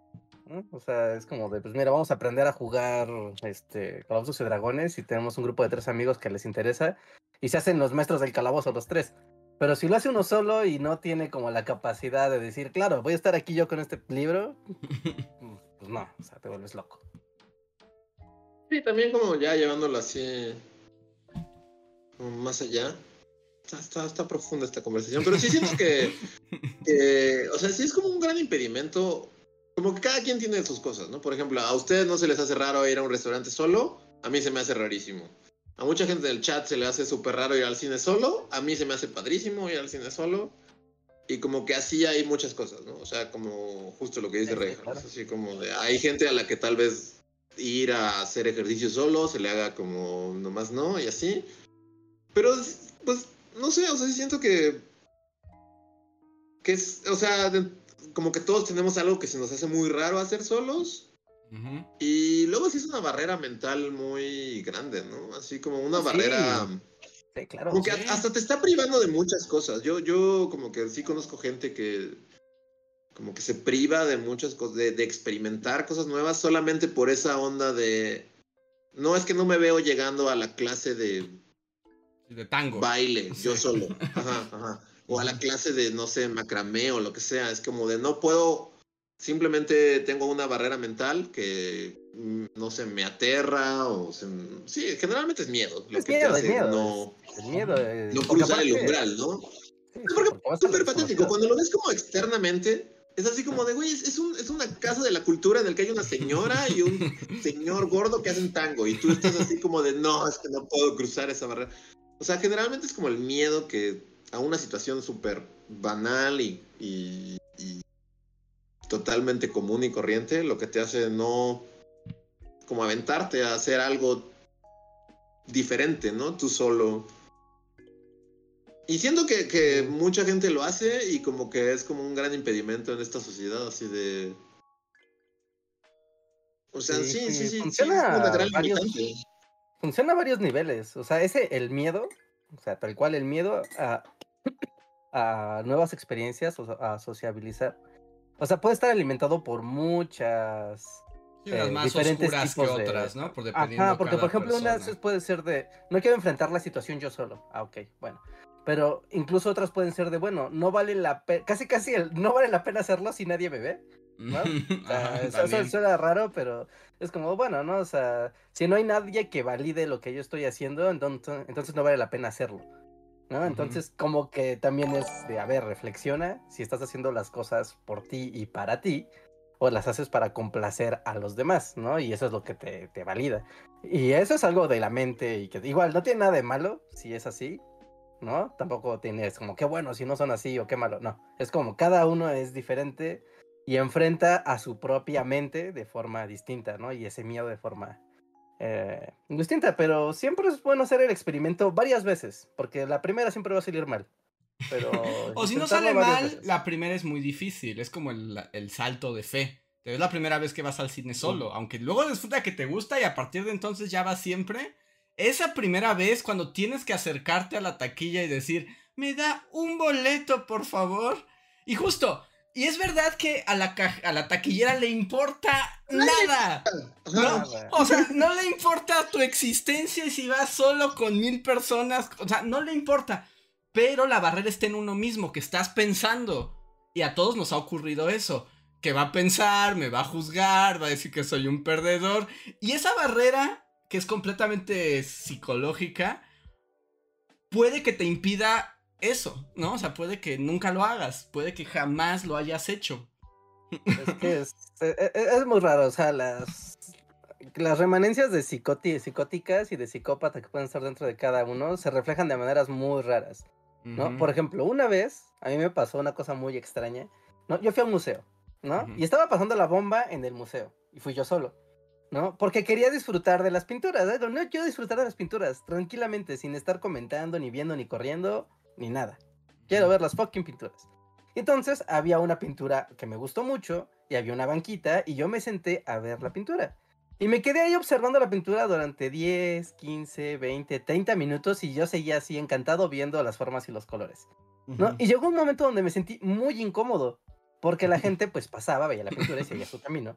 ¿no? Y yo estaba ahí viendo, disfrutando, ¿no? De la pintura. Y de pronto se acercó, vi que se acercó el de seguridad. ¿no? Y a mí me dio un terror así. Yo dije, no mames, me va a correr. ¿no? Me, van a correr del museo, me van a decir que maldito vago, ¿no? Ya circulando. ¿No? Y a mí me dio así ese, que hasta podrías verlo en cámara lenta, así de se está acercando lentamente, no mames, están llamando a seguridad en este instante, ya valió, ¿no? Y cuando llegó la persona de seguridad, ¿no? Me, me preguntó de, oiga, ¿le, está gustando la, la exposición? y yo así de, sí. Dice, yo llevo aquí todo el día y no había visto que nadie se sentara a ver una de las obras durante mucho tiempo. Y ya nos quedamos platicando. Y fue de, wow, o sea, el de seguridad me vino a hacer la plática porque pues obviamente él ve las malditas pinturas todo el día. ¿No? Pero en tu mente de psicótica era de, no, hacer esto no está bien porque lo que está bien es ver las cosas, correr y continuar tu camino. Venir con alguien y hacerlo con alguien y que sea anecdótico, ¿no? El, eh, el uso de este espacio. Pero como estaba rompiendo como el status quo de la dinámica para algo que era para mí, era aterrador. era aterrador. Y en cuanto alguien quiso como entrar a esa burbuja, aunque fue de manera amistosa, fue aterrador. Es que te das cuenta que luego, o sea, las reglas están tan puestas que a veces hasta los actos más mínimos son subversivos, como sentarte 20 minutos a ver una pintura. se vuelve subversivo porque no es lo que se hace, ¿no? y hasta como te pasó y luego te voltean a ver y dices, ya valí, me van a sacar de aquí a... patadas, ¿no? Viejo loco que hace aquí. Ajá, sí, toques acá. Taser en el cuello, por raro. Ajá, por maldito, maldito friki, ¿no? Y, puede pasar eso en, en todas las situaciones que hemos platicado en la noche, de ir al restaurante, ir al cine, ir al museo, viajar, etc. En todas te puede dar esa paranoia que nada más está aquí adentro de la cabeza, pero pues es muy difícil enfrentarlas. Muy, y puede, en algunas situaciones puede ser tan grande que nunca la superas, ¿no? Y hay cosas que no, no pude, o sea, no, no lo logré. o sea, también, justo, no es como porque algo esté mejor, o tampoco vamos a sacar el discurso de rompe tus barreras, amigo, y vive plenamente. Es como, sí, es la recomendación, pero a veces no sale, a veces no puedes, a veces te lleva años lograrlo.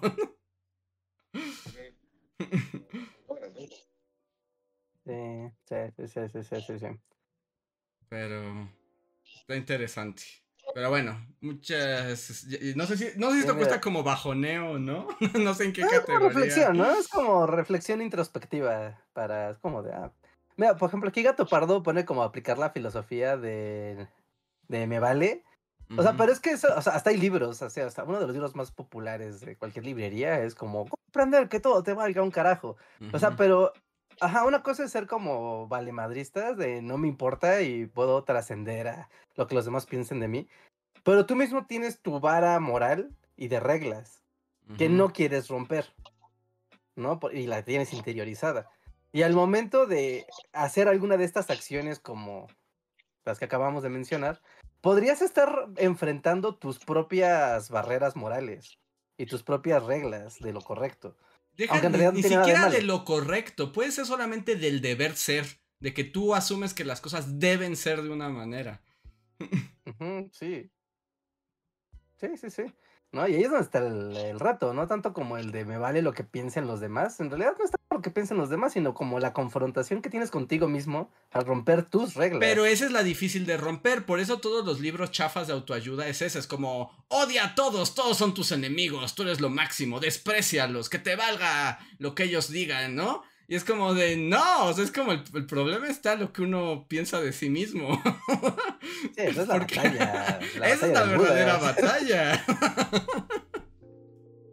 esa es la batalla real y la que no, no, no es tan fácil, porque no puedes decir tú eres tu propio enemigo, ¿no? Como toda esa gente horrible.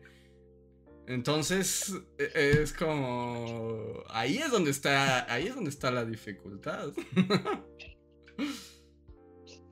sí. Sí, sí, sí, sí, sí. Es, es curioso, es curioso. Pero bueno, vamos a hacer un superchats, ¿no? Porque ya va el. Ya son las diez y media. Muchísimas gracias a todos los que están aquí para escuchar nuestros debrayes. Espero se estén divirtiendo. Quiero agradecer para quienes más nos han apoyado este mes a través del sistema de membresías, que es una de las maneras de hacer que Bully Magnets continúe como son Jeremy Slater, Valdecat, Oscar, Gustavo Alejandro, Manuel Dueñas, Viridiana Rodia, Albita Maldonado, Dinero Hernández, Diego Manuel Scaler Gil, Eduardo Lara, Sergio Juárez, Mirza Livia, Guardia de Riften, Tori Macio, Pablo Millán, Omar Hernández y Daniel Gaitán. Si alguno de ustedes está en el vivo y quiere hablar con nosotros, tienen derecho a un superchat gratuito solo arrobando a Bully Podcast. Y también tenemos el superchat donde la gente nos escribe cosas y platicamos con ustedes. Que por cierto, solamente debo decirles que en la encuesta de si la gente escucha o ve algo mientras come, que fue lo que desató todo este. ¿Cómo acabamos aquí? Y todo empezó porque. ¿Quién ve noticieros mientras come? Está bien, porque justo comer, o sea, así redondeando la, la conversación, o sea, comer en silencio o comer tú solo, ya es uno de estos pequeños actos que pueden ser incómodos, ¿no? Y pues deriva en todo lo demás. Y en esa encuesta, ahí sí, el 89% dijo que sí, que ve o escucha algo cuando come estando solo. ahí sí es una inmensa mayoría. Y a ver. El primer super chat de la noche es de Daniel. Muchas gracias. la pregunta más O sea, esto sí es lo más random de la noche. ¿Se enteraron del divorcio de Will Smith y Yada? Ah, no, no, no estaba por enterado. O sea, ¿se, divorciaron? Pues yo no sé. no sé, es como... Solo yo como que me entero por encimita de que siempre están hablando de su matrimonio y así de... Will, Smith y Yada, a nadie le importa, o sea, ¿a alguien le importa? No. ¿a alguien le importa? Nada más se hacen millonarios con eso, ¿no? No sé. Para mí es increíble cómo Will Smith pasó de ese Will Smith al güey que abofeteó a otro güey en unos Oscars. Por siempre. O sea, nunca, ya jamás será recordado por otra cosa.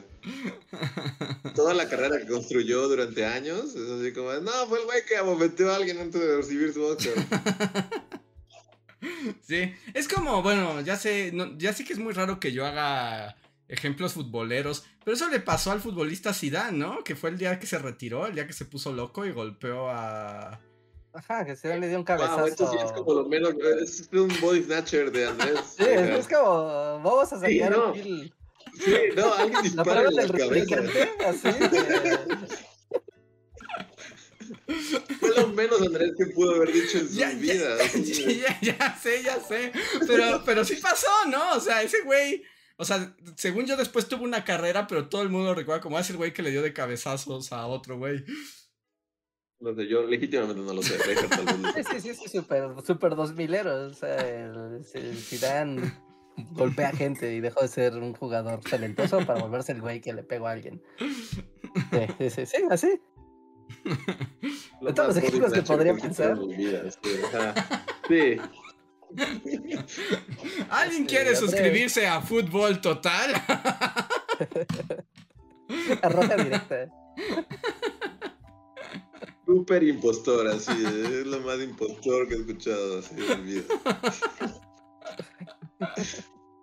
alguien te arranca la cara y eres cango, así como lo siento. O en esa película de. Andrés es el impostor. Cuando te ven con los lentes, eres un extraterrestre con el cerebro expuesto.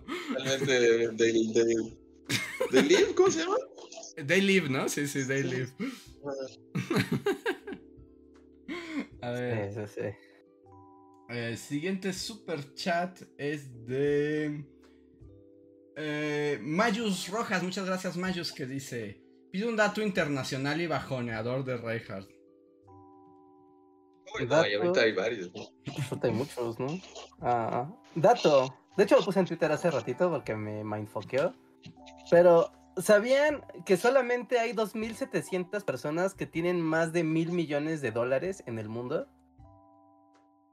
Y pues eso quiere decir, o sea, son las personas más súper ricas del planeta. Y yo dije, a ver, o sea, si hago, me metí a, saqué la calculadora Dije, bueno, porque normalmente como que se dice que el 1% de la población es la que concentra la riqueza máxima del planeta.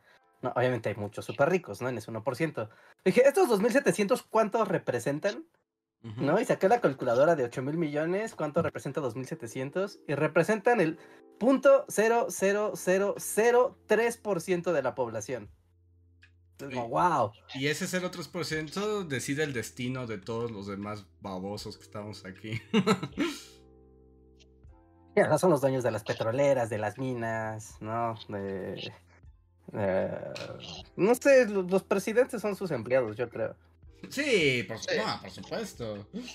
es que, ¿Los te tener mil millones de dólares? ¿Más? O sea, mínimo. Los, medios también, ¿no? Por ejemplo, Rupert Murdoch, que es como parte de ese. Sí, va a ser el dueño, pues puede ser el dueño de Amazon, ¿no? Es el dueño del comercio internacional. Sí, exacto. Sí, pero bueno, va a haber una iniciativa para tratar de cobrarles impuestos porque al parecer a esa super minoría no, se va a pasar. No, no, pues jamás les van a cobrar esos ni un centavo. No, o sea, pero la, idea es que sea una. E, está padre porque es una iniciativa internacional. O sea, inició como en Europa, pero quieren hacerla internacional porque, o sea, es como de, bueno, pues me voy a África y impongo mis activos allá, ¿no? De, ¿no? O sea, la idea es que sea como un súper... Eh, un super esfuerzo del fisco internacional para poder captar la riqueza de esta gente. Pero eso, difícilmente va a pasar. Pero bueno, ahí lo tienen. Es un buen dato bajoneador. A ver. Siguiente super chat. Toño Inclán. Gracias, Toño. Dice. Yo tengo el trauma de que mis padres son súper controladores y críticos de cómo como. Así que comer a solas es todo un éxtasis para mí. Se de libertad. Puedes agarrar tu hamburguesita y disfrutarla. Está muy raro. Como, como que tus dinámicas familiares. O sea, justo te limiten en cómo comes. Ah, pero es lo más normal del mundo. Pues aquí nos, o sea, pues también hasta tus gustos y tus actividades están formadas por qué pasaba en tu casa cuando eras niño. Sí, yo también como que es justo, o sea, no sé si habla bien de mi crianza o mal, pero justo externo a mi, a mi ambiente familiar, sí me he dado cuenta de que como como, como la bestia, así cuando en ese montaje en el que está con ella y se da cuenta de que come como un animal salvaje, así, O sea, a mí eso me ha pasado, a mí todo lo contrario, no sé, o sea, tal vez hable mal. Pero esa escena en la que Bestia está comiendo y empieza a comer como un animal, eso soy yo, ante todas mis dinámicas sociales. Y siempre es así como de, ok, tengo que ser consciente de que tengo que comer como más. No como un animal salvaje.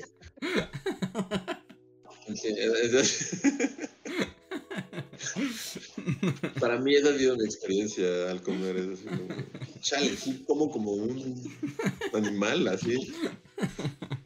Sí, que son las dinámicas con las que crecimos y luego te enfrentas que eso es un, shock también clásico, ¿no? Eh, bueno, seguro lo han visto. ¿Recuerdan este capítulo de los Rugrats? Cuando dejan a Tommy a dormir con Carlitos. Y como que son los mejores amigos. Ay, como que se saca de onda de como lo diferente que es su casa. Ajá, pero sus dinámicas como cotidianas terminan con esa amistad. Así cuando cuando le dice, ¿dónde está el cereal de Reptar? Y le dice Carlitos, no, aquí comemos el cereal de los ositos pegajositos. Y la cara de Tommy es como, eres un monstruo. Y es así como de... Y todavía le dice como con condescendencia, así como de, qué asco, saben a cartón, pero bueno, es, eres mi mejor amigo y te respeto, pero con una condescendencia así terrible. Todos en algún momento hemos, o sea, Tal vez no lo recordemos, porque eso por lo general nos pasa en la infancia, pero eso es un clásico. Cuando llegas a otra casa y ves que las cosas son distintas, y también es como el primer gran shock de crianza que hay. Y como, como justo en dinámica así, justo con amigos y como gente fuera de tu círculo social.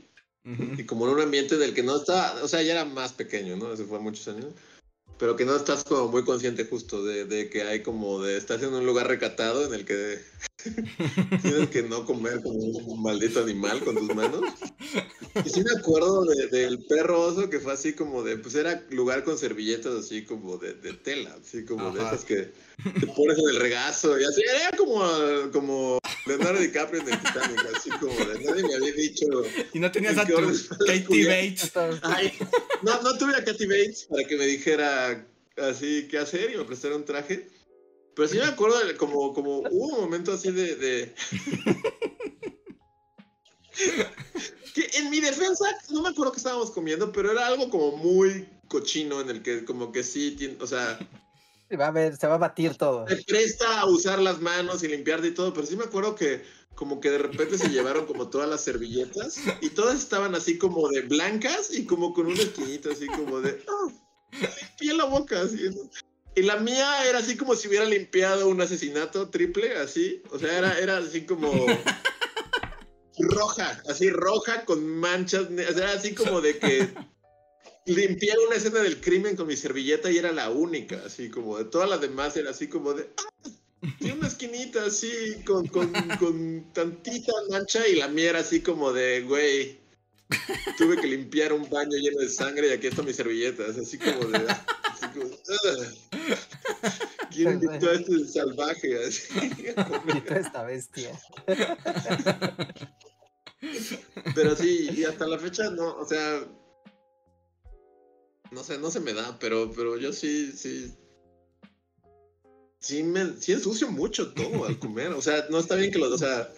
pues así es, te digo, no hay bien o mal, así es. Pero es como, o sea, sí, aunque no quiera, o sea, e incluso en mi propia familia, o sea, cuando estoy con mi, o sea, mis hermanos y es así como de, o sea, ¿por qué? O sea, ve el lugar de todos y es así como de normal, normal. El mío es así como de alguien petardo en la comida y, voló todo así. o sea, no sé, es como, no sé, así, siempre ha sido, pero ya, ya, es algo muy difícil de cambiar, porque sí he tratado de cambiarlo y simplemente me, me es difícil, así como siempre es Bestia. Esa imagen de bestia comiendo, eso soy yo. que además como que hay una parte donde el Bella lo voltea a ver y hasta él se detiene, ¿no? Y tiene rico colgada la baba. Y creo que por eso lo tengo que estar presente, porque siempre tengo ese momento en el que alguien me ve y justo soy bestia, así como dándose cuenta de que... Ese momento de pausa. Que es un animal y entonces ya te detiene y trata de... Ajá, pero sí. Sí, pero pues te digo, pues son las también, o sea, las costumbres, conocer las reglas, los contextos, son muchas cosas, o sea, es que son muchas cosas. Sí, sí, sí, es contextual. Pero no sé, para comer, particularmente para comer, yo se aplico la de no, para comer ahí sí no hay, no hay nada escrito. O sea, yo entiendo que hay como cosas de higiene y de educación mínima, pero, o sea, cuando tú ves cómo se come en el mundo, o sea, cada cultura tiene su forma de comer, incluso cada región de México tiene como sus reglas para qué cosas usas las manos, qué cosas no, qué cosas usas tenedores, qué cosas no. ¿No? Es como de no hay reglas. O sea, la única regla es no despreciar la comida que tienes enfrente. Ya, that's it. No, ya te hubieran mandado así como. así en la Inglaterra victoriana y estás en un zoológico humano, así por decir eso. Sí, o sea, si estás en el Titanic Reinhardt en la primera clase y la mamá de Rose te está hablando así de. Como cuando trinches un pollo entero así, y lo comes como si fuera una paleta. Pero, pero, o sea, sí, o sea, también, o sea, todo es como cultura. Hay un libro, ¿cómo se llama? La civilización. Ah, ¿Cómo se llama? Es de Elías, la civilización. ¿Cómo se llama ese libro? Hay, hay un libro de un historiador que justo se llama... Ah, ¿cómo se llama? Como el inicio de la civilización y justo parte, el proceso de civilización se llama el libro, el proceso de civilización. Y un poco, eh, su principal fuente de estudio es, la comida, ¿no? De Norbert, sí, exacto, de Norbert Elias. Y la comida. Y cómo lo que hace como el shift absoluto es la llegada de los cubiertos. O sea, cómo los cubiertos transforman el mundo por completo y cómo te relacionas y crean esta ilusión justo de civilización y barbarie. ¿No? Pero como es un proceso muy artificioso y que de alguna manera, eso ya no lo dice tanto Elías, pero ha sido como las eh, implicaciones subsecuentes con Foucault y así, que es un mecanismo de opresión, ¿no?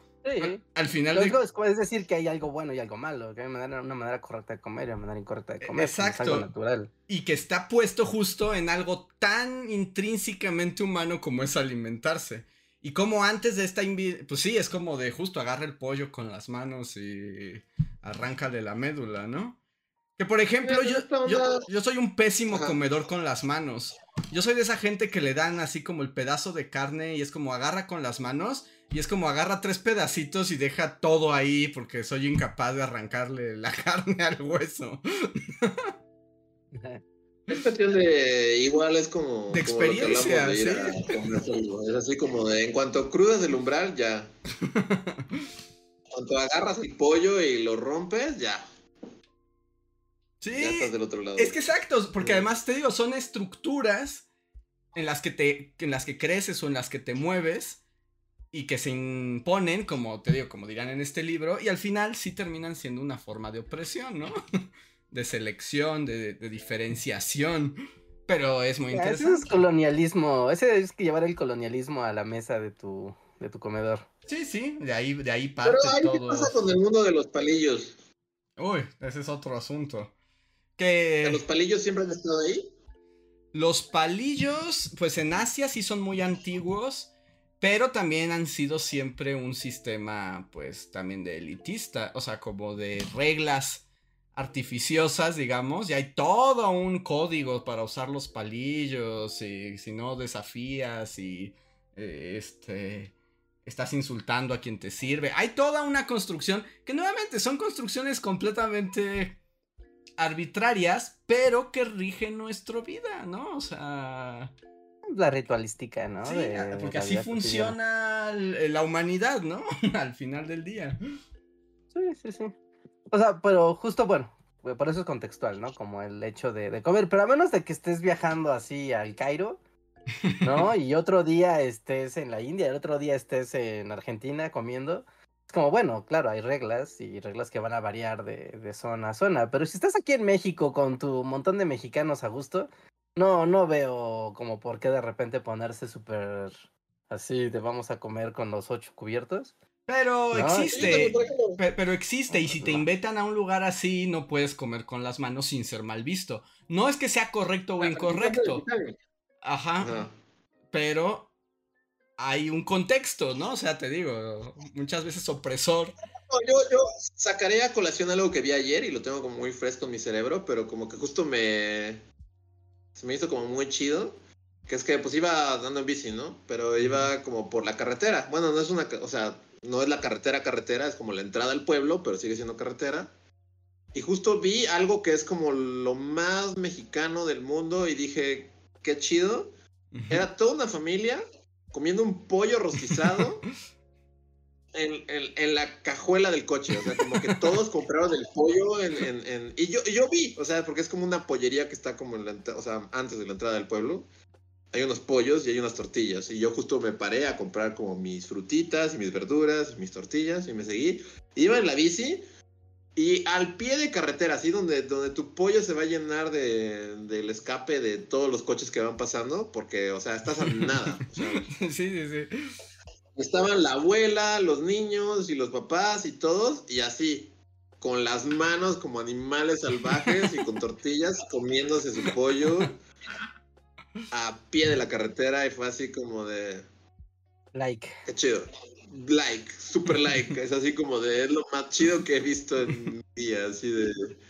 se me antojó y, todos, no sé, o sea, bueno, todos hemos tenido ese momento, ¿no? Todos, es lo más mexicano del mundo. Claro, claro, ¿no? Emergencia, este, o lo que sea, tenemos hambre, ya llegamos aquí, que hay un pollo, ¿dónde los comemos? Aquí, ahorita. Es así como de que se estacionaron en donde tantito les daba espacio la carretera, como en una entradita de una casa. Ahí sacaron el pollo, lo pusieron en la cajuela de su coche, pusieron a comer así, como si no les importara. Y Ahí es donde tu cultura habla, porque también, o sea, está como el de llegar y comer así a mano limpia, o el fino arte de comer con las tortillas, con sin cubiertos, full tortilla, ¿no? Y es como de claro, porque con las tortillas no te ensucias las manos, pero puedes comer bien. Pero es un fino arte que no es. Porque nuevamente también se construye y lo aprendes como al comer, ¿no? En un contexto específico, ¿no? Es como el clásico, este es como todo el mundo puede dar cuenta de ello, es como el clásico de solo los mexicanos saben agarrar el taco, ¿no? y cuando tú enfrentas a alguien que no es mexicano, un taco, o sea, es como que lo agarran chistoso, como que no, no logran como hacer el movimiento correcto del plato a la... Un güey que no sabe comer tacos se va a preguntar por qué tiene dos tortillas. Ajá, o sea, exacto, son todas esas cosas, pero que pues son muy contextuales, ¿no? O sea, hay toda una cultura que sostiene esa posibilidad. yo, yo, solo digo que pasan, o sea, y es como así funciona el mundo. Sí, sí, sí, sí, sí, sí. Pero a ver, voy al siguiente super chat. Ya nos quedan poquitos, ya son las 11, pero ya estamos en la recta eh, final. Em, Jimena Quiroz, muchas gracias Jimena. Dice, hablando de la soledad, me malviaja mucho que existan personas que sienta que artistas o influencers son sus amigos. Creo que tiene que ver que la socialización es más difícil en estos tiempos digitales. Y por cómo se ha condicionado la socialización al consumo gracias a la urbanización. Es todo un tema, ¿no? Eso de un la. tema, sí. Empatía entre un creador de contenido. Antes pasaba con los, con los grandes estrellas de Hollywood, ¿no? Los presentadores de la tele. Hoy pasa con los streamers. ¿No? Y esto de llenar el vacío social, sí, o sea, está ahí. A veces se usa de manera muy siniestra, intencionalmente. Sí, puede ser este. Hablando de Satoshi Kon que mencionaba, puede ser este Perfect Blue, ¿no? Pero. se van a hablarse Perfect Blue esto. sí, sí, sí. Pero es. Supongo que es normal de nuestra. Completamente. y yo diría que, como, bueno, Dal Reinhardt también lo dijo, pero no es nuevo solamente a otra escala y otros medios. O sea, antes perseguían a los poetas románticos alemanes, ¿no? o sea, Novalis no podía salir a la calle sin que lo atraparan porque la gente creía que era su amigo porque leían sus libros. Y así te vas, ¿no? O sea, siempre ha pasado, solo que pasa en distintas escalas y a través de distintos medios y tecnologías. Bien. Sí, sí. Autocontrol, autocontrol. O sea, está chido siempre encontrar a gente con la que te identificas y con la que conectas. Aunque es una persona de un video que está en otro lado del planeta. Y está bien, o sea, siempre como seres humanos necesitamos tener ese espejo, ¿no? De, ah, claro, no piensa lo mismo que yo. Ahora gusta lo mismo que a mí, ¿no? Consume las mismas cosas que yo. Está bien. Pero volverse a eh, un psicópata y pensar que ese video de YouTube es tu amigo, eso ya no hay que, tener cuidado con eso hay otro punto. A ver, Dilonor Hernández, muchísimas gracias por tan generoso super chat que dice: justo, justo ayer fui a comer ramen sola, tenía ganas, vivo sola y me dio mucha flojera preguntar si alguien quería ir. Esperaba a ver quién con posibilidad de que quieran cambiar el plan. Con práctica se logra y se disfruta. Sí. Sí, sí, lo que decíamos. ya que te acostumbras. Mm, incluso hasta puedes decir, claro, hoy es mi día del ramen puercote que me encanta, ¿no?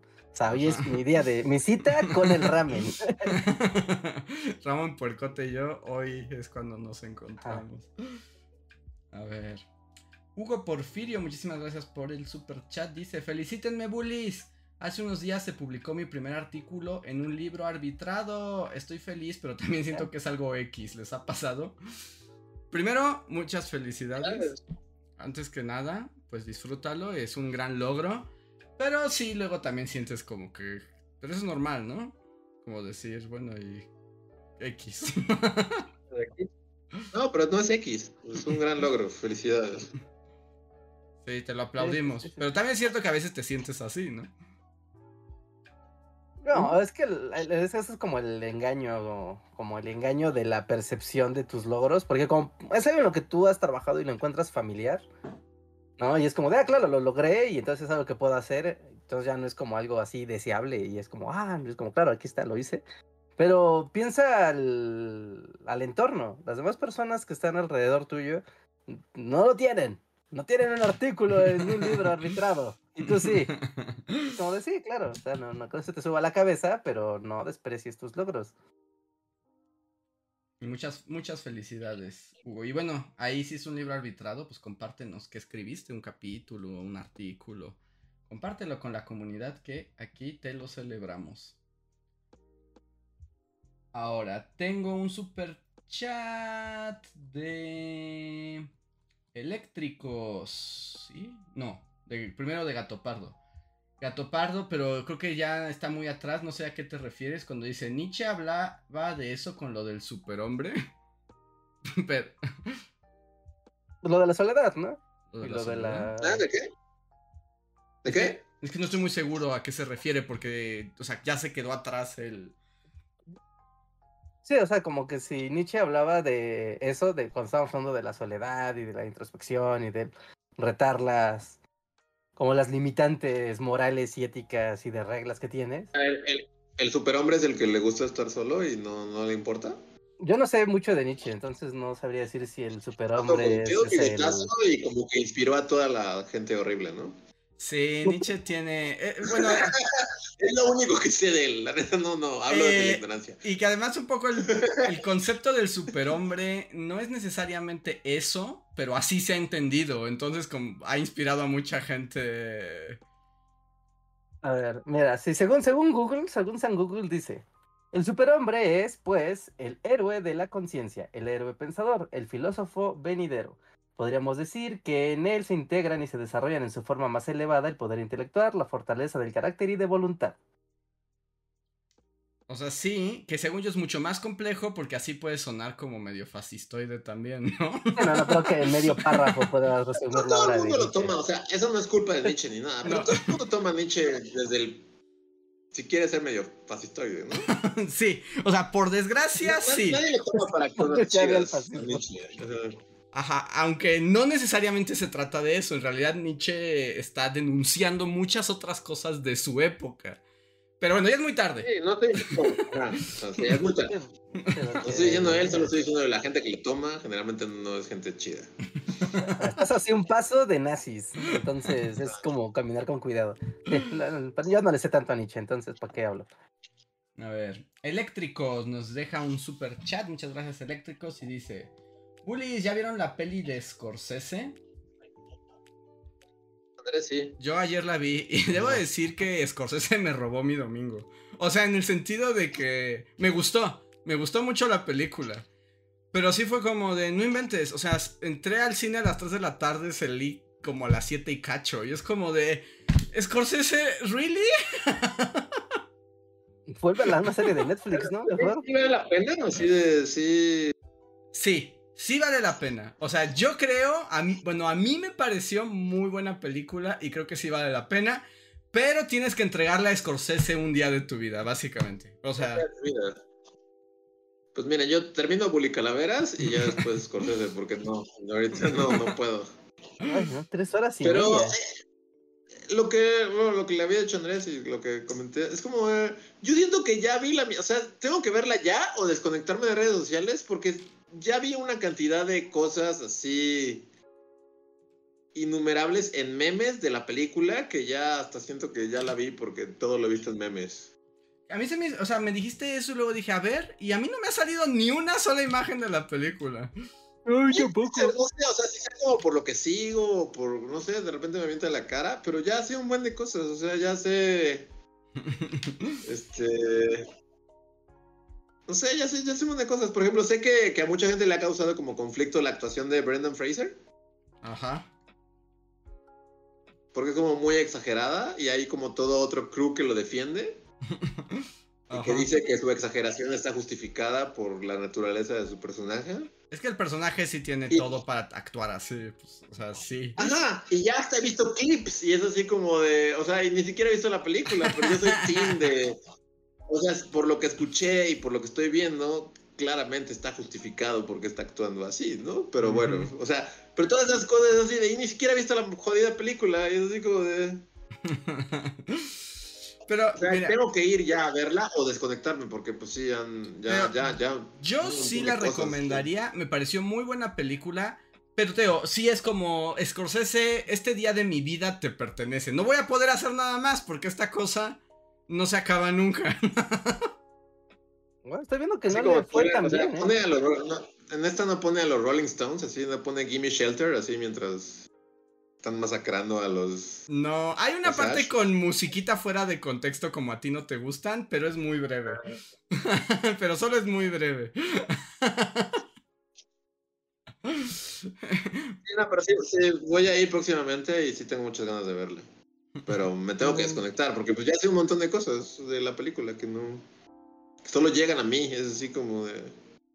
Todo el debate de Brendan Fraser es como súper ajeno y ni siquiera he visto la película. Yo ni siquiera me había, sabía de ese debate. Tengo que yo no he visto nada, al contrario, yo es así como parece que nadie la ha visto. No, no mames, hay todo miles de debates de si dura mucho, si no dura mucho, si el hombre blanco es malo, si el hombre blanco es malo, si Brendan Fraser es un buen actor, es un mal actor. O sea, hay miles de cosas ahí. Pues en Metacritic tiene su sello de calidad, de, debes de verla, sí tiene el sellito. Y sí, hay toda una discusión sobre la longitud, sobre todo pues como el irlandés, o sea, son tres horas y media. Podrías verla en dos sentadas. sí, de, hecho, yo creo que el mayor problema de la película es que eventualmente llega el momento que quieres ir al baño. O sea, sí, sí. Tiene todo ese debate en Twitter. Hay todo un debate de, ¿En serio? Scorsese, tenemos vejigas, ¿qué hacemos que con el irlandés no se sintió tanto porque ponías pausa y vas al baño y regresabas a la película. Pero aquí sí es claramente llega un momento en que tu vejiga ya dice, oye. En todo este debate de las vejigas y el baño, yo ya llegué a, así como a este momento de mi vida en el que antes sí me causaba mucho conflicto. Como levantar. Pero ahora es así como de. Ni modo, te paras y vas al baño y regresas y si te perdiste a alguien le preguntas así como de, oye, ¿qué pasó? Y ya, o sea. antes me causaba más conflicto. Así como de, no, o sea, si quieres ir al baño, ve al baño y ya, no, o sea. ¿No estaría perderás regresar a los intermedios? Los intermedios. No. Porque es que es una película de cuatro horas. O sea, sí es como. Pues aunque sea para ir por, para el refil de palomitas. No, no, son cuatro horas, ¿sí? Casi. Son tres horas y media. Casi. Tres horas treinta. O sea, Oppenheimer es más corta y también es larga como la vida.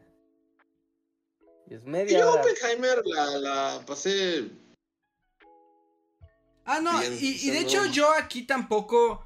O sea, en realidad yo durante la película, de no ser que sí, ya como la última media hora ya estaba así como tengo que ir al baño, pero...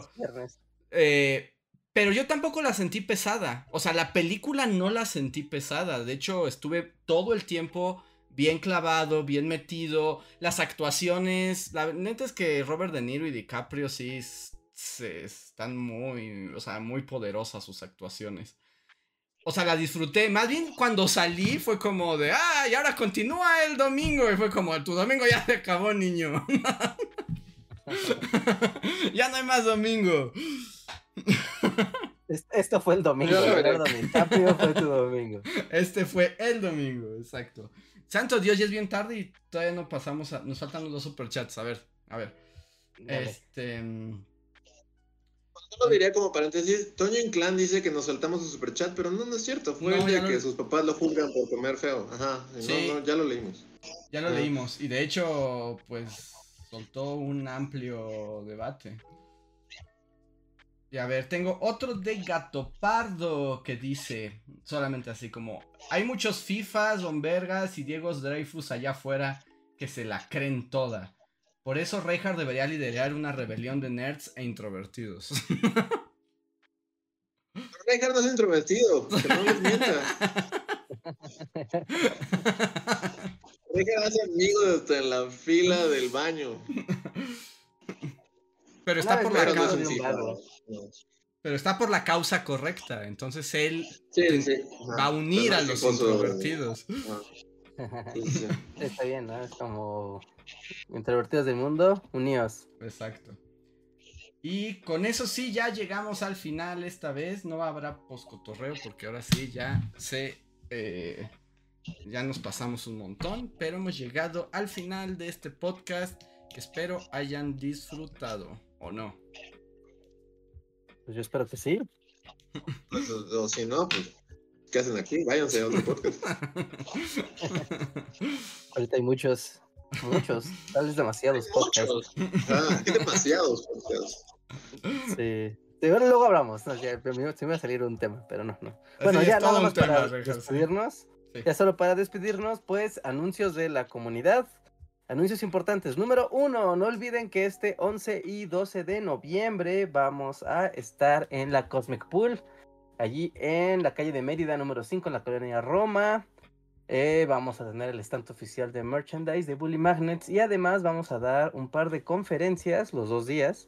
Eh, horario por definir, pero va a ser en la tardecita temprano, ¿no? 2, 3 de la tarde seguramente. Y así que atentos, atentos. 11 y 12 de noviembre para que nos acompañen por allá y se lleven stickers y camisas y cositos sorpresa que tenemos para ustedes. Van a ver. Eh, eso por un lado. Segundo, eh, pues agradecer a todos los miembros y Patreons de comunidad, de gente que nos deja los superchats por apoyarnos semana a semana. En serio, muchas, muchas gracias. Seguimos trabajando para seguir teniendo contenido para todos ustedes. Y hablando de contenido, también mañana hay video. Mañana hay estreno en Bully Magnets, así que tengan prendida la campana de notificaciones del canal para que puedan ver el estreno de esta semana. Tenemos temporada pre-spooky, pre-llegada de las, de las bulicaraveras. Que también, ya, ya, ya están aquí, ya están aquí. Está todo, ¿eh? Así que prepárense. Vayan armando su maratón de Bully Calaveras para que lleguen frescos al capítulo de la próxima semana. Y mientras, el día de mañana, pues también tenemos un video especial para la temporada. Así que súper atentos. Dejen su like, dejen su comentario. Ahí se me cae mi reloj.